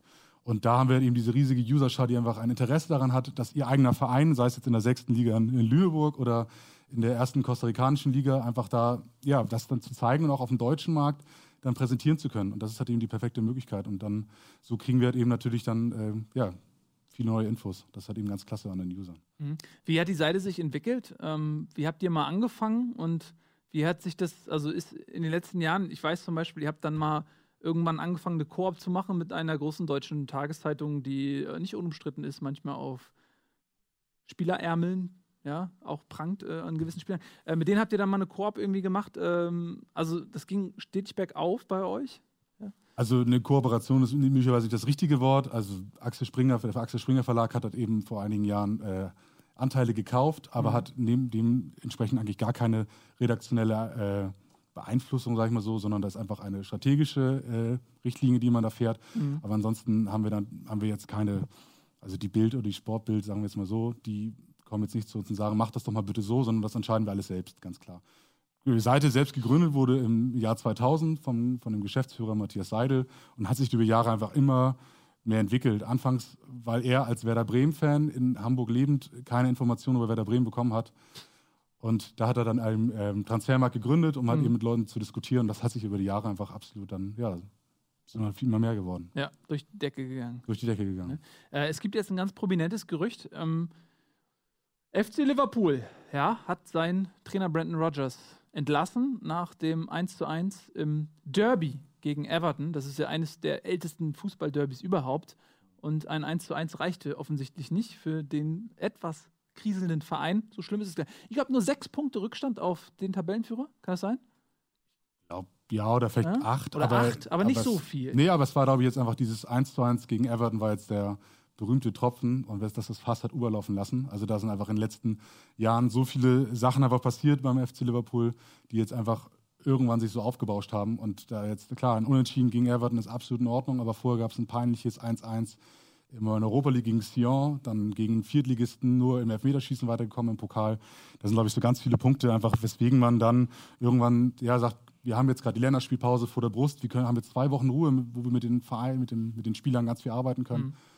Und das ist natürlich dann die Möglichkeit, dann diesen Schritt zu ziehen. Möglicherweise schon etwas zu spät. Meinst du, die hätten das gemacht, wenn er gewonnen hätte? Also es klingt ja schon sehr, sehr auf lange Hand kalkuliert, so mit der Länderspielpause und so.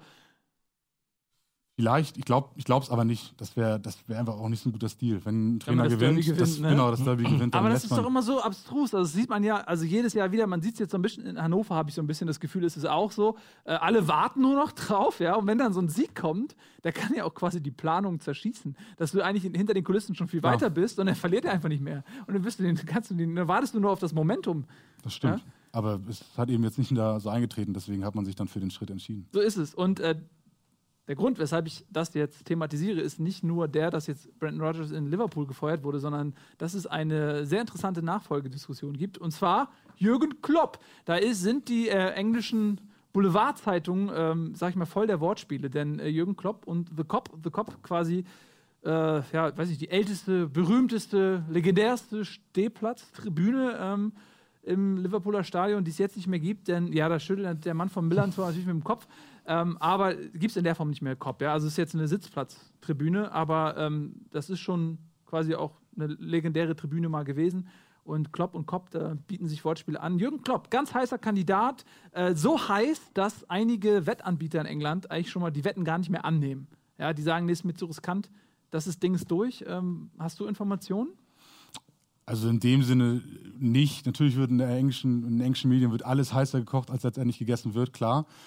Jürgen Klopp wird schon seit längerer Zeit oder seit dem Moment, wo klar wurde, Jürgen Klopp geht, äh, verlässt Dortmund, wurde er immer schon als Nachfolger in, in Liverpool gehandelt, auch weil es einer der wenigen Clubs war, wo er irgendwie hinpassen würde. Wenn man jetzt so sagt, klar, St. Pauli gibt es auch noch, aber die gelbe Wand in Dortmund ist ja jetzt auch gerade, ist ja auch sehr besonders und diese Leidenschaft, die Klopp irgendwie die über die Jahre mit Dortmund erzeugt hat und einfach diesen Fußball, der ja einfach über die letzten ja, zehn Jahre kein anderer Verein hat Bayern München so sehr ärgern können, auch wenn es jetzt gerade eine 5 als Niederlage gab am, am Wochenende, aber trotzdem war Dortmund ja immer das Maß aller Dinge, wenn es um die Konkurrenz gegen Bayern München geht. Und das ist ja auch Jürgen Klopp zu verdanken. Mhm. Dieser, dieser, dieser, ja, dieser leidenschaftliche Mensch, der an der an der, an der Seitenlinie hoch und runter springt. Und das passt natürlich dann irgendwie auch nach Liverpool, wo man irgendwie auch sehr viele leidenschaftliche Fans hat.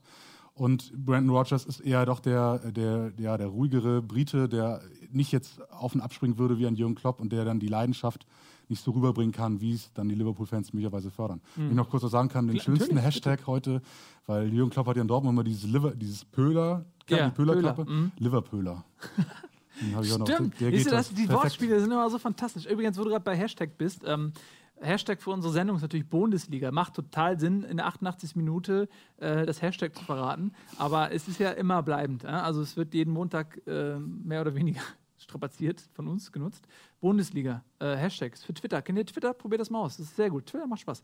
Äh, genau, Bundesliga ist unser Hashtag. Ähm, kennst du dich gut aus mit der, mit der englischen Liga? Ihr seid ja auch äh, umtriebig, selbstverständlich. Bei der, sag ich mal, weltweit populärsten und finanzstärksten Liga der Welt habt ihr natürlich auch einiges zuzusagen.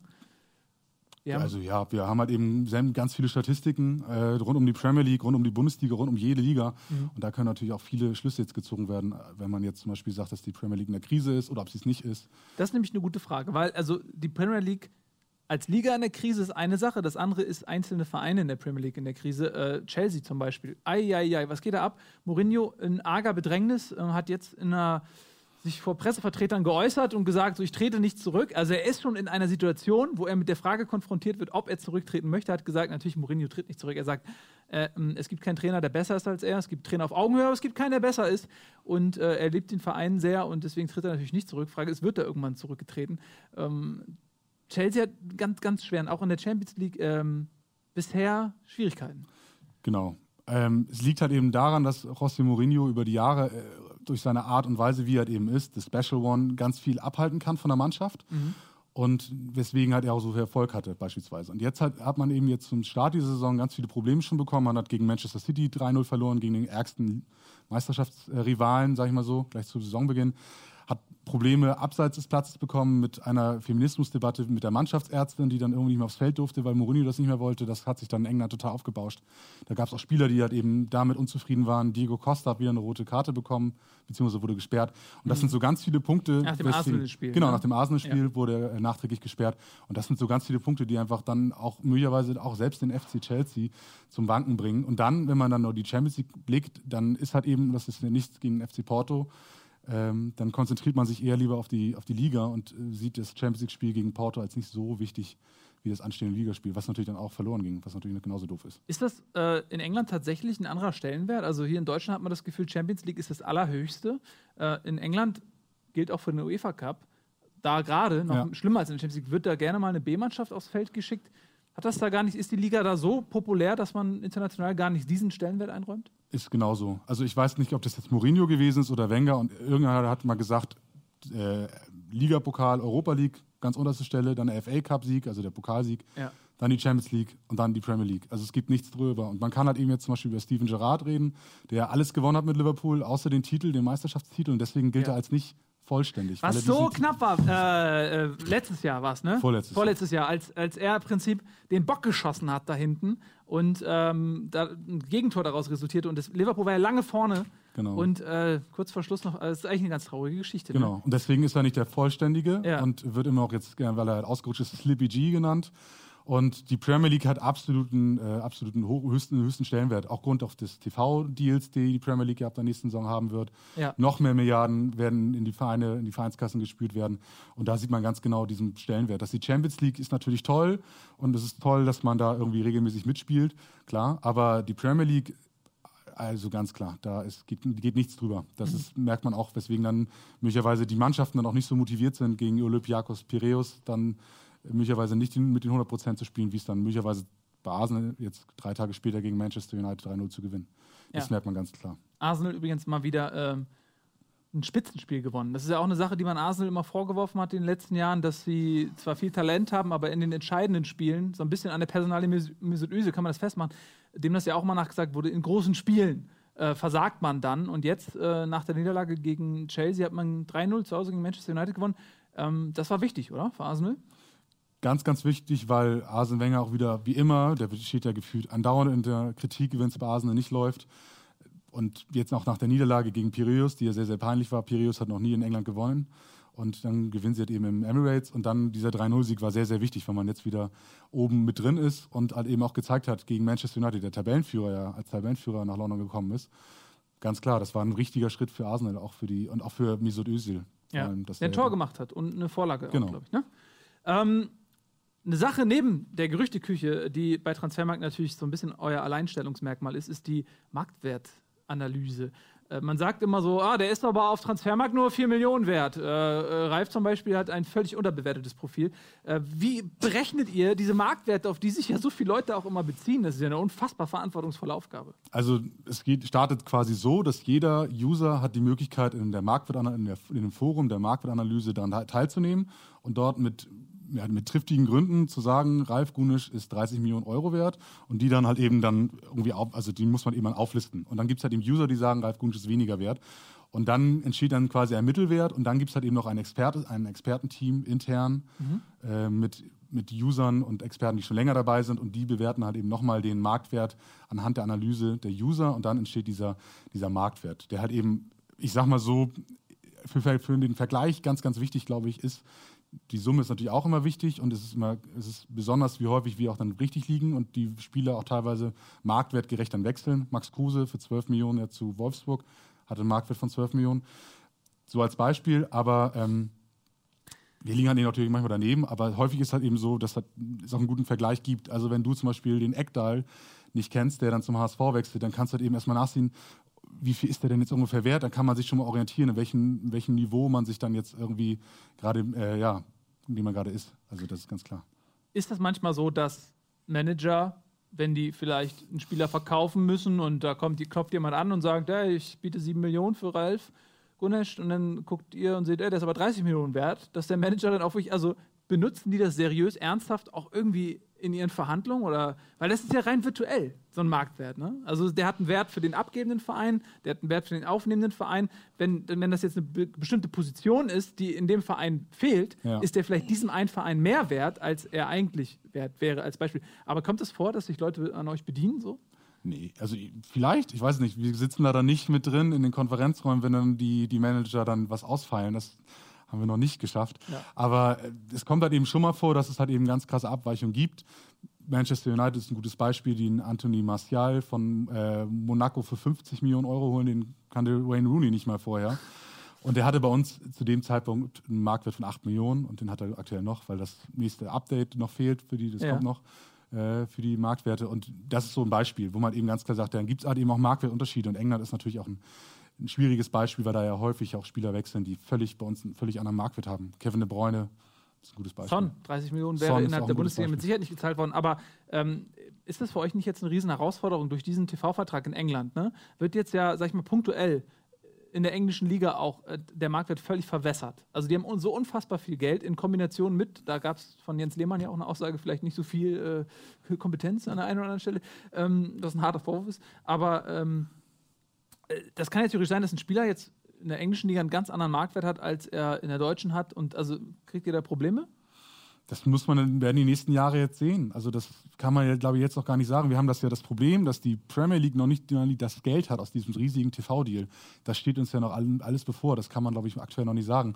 Aber es zeigt ja schon, dass ein Kevin De Bruyne möglicherweise nicht für 75 Millionen zum FC Bayern gewechselt wäre, aber für Manchester City, weil er eine vollkommen andere, ja, voll, vollkommen anderen Marktwert für, den, für diesen Verein hat, weil, weil Manchester City auch immer noch die Nummer zwei in England, äh, in, in Manchester immer noch ist und Kevin De Bruyne dann einen völlig anderen Marktwert hat. Aber das ist, ist glaube ich, ganz, ganz schwierig, da äh, das dann irgendwie zu Aber sehen. was erwarten wir denn? Also du sagst es selbst, der TV-Vertrag hat seine Flügel noch gar nicht so wirklich entfaltet. Genau. Ja, ähm, das wird erst in den nächsten ein, zwei Jahren kommen. So was erwartet uns denn noch an Irrsinn? Das, das Problem ist des, des englischen Fußballs ist, dass man jetzt möglicherweise an einem Punkt ist, wo die Blase schon so groß ist, dass man eigentlich nur noch mal mit einer Nadel gegenliegen muss und es platzt alles, weil der englische Fußball ganz krass darunter leidet, weil der kurzfristige Erfolg ist viel, viel wichtiger als der langfristige Erfolg.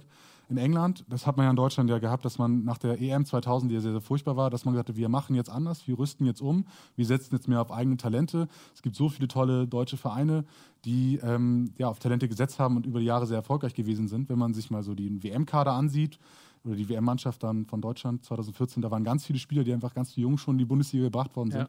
Und das hat die Premier League aktuell nicht. Da werden Spieler, eben junge englische Spieler für solche Summen gezahlt. Ja, das ist äh, einfach unfassbar.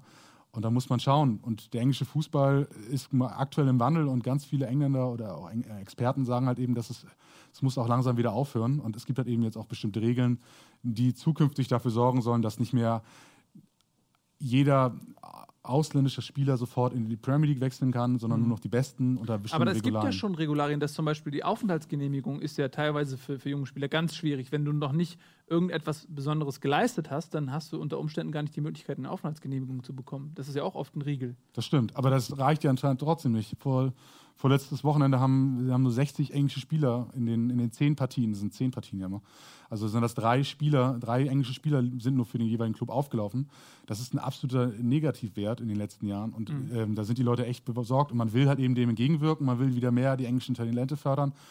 Das Problem ist halt eben nur, das wollen die Investoren nicht, die halt eben nach Asien schielen, die nach Afrika, nach Amerika schielen. Das ist ein sehr interessanter Punkt, weil ähm, es oft ja, man das Gefühl hat, ja, äh, zuletzt bei Chicharito, Hernandez, äh, Volksheld in Mexiko, hatte man auch das Gefühl, okay, der hat beim Real Madrid gespielt, bei, bei Menu gespielt, jetzt bei Leverkusen. Das ist nicht nur ein sportlicher Aspekt, sondern man erschließt sich damit einen kompletten asiatischen Markt. Äh, ich kenne das am eigenen Leib, wenn früher ein Michael Ballack zu Chelsea gewechselt ist, dann hat man viel mehr Chelsea-Spiele geschaut, um zu gucken, auch, äh, wie macht sich der Junge da. Ähm, das ist natürlich ein Effekt, den hast du mit einem Heuminson. Der hat äh, aus Hamburg nicht nur die Stärke eines tollen Offensivspielers mitgenommen, sondern eben auch eine Handvoll südkoreanischer Sponsoren, die dann nach Leverkusen und jetzt nach Tottenham weitergezogen Genau. sind, weil der Fokus auch der TV-Übertragung der Sponsoren in Südkorea dann bei dem Verein liegt, wo er spielt. Und wenn du dann in einer Liga wie der englischen ganz viele ausländische Spieler hast aus allen Herren Ländern, dann hast du natürlich auch ein gewisses äh, Interesse in den jeweiligen Ländern an der Premier League. Genau. Ist das auch ein Faktor? ein riesiger Faktor. Also äh, man sieht es halt eben jedes Wochenende tingeln aus, aus der ganzen Welt Leute nach England nur zum Fußball gucken. Also es ist ein riesiges, ein riesiges Tourismus, äh, ja, Projekt oder Produkt der, des, der, der englischen Wirtschaft geworden, dass die Vereine halt eben wissen um den Stellenwert des Fußballs und dementsprechend auch halt eben die, die Marketing- bzw. die, die Merchandise-Preise nach oben gehen.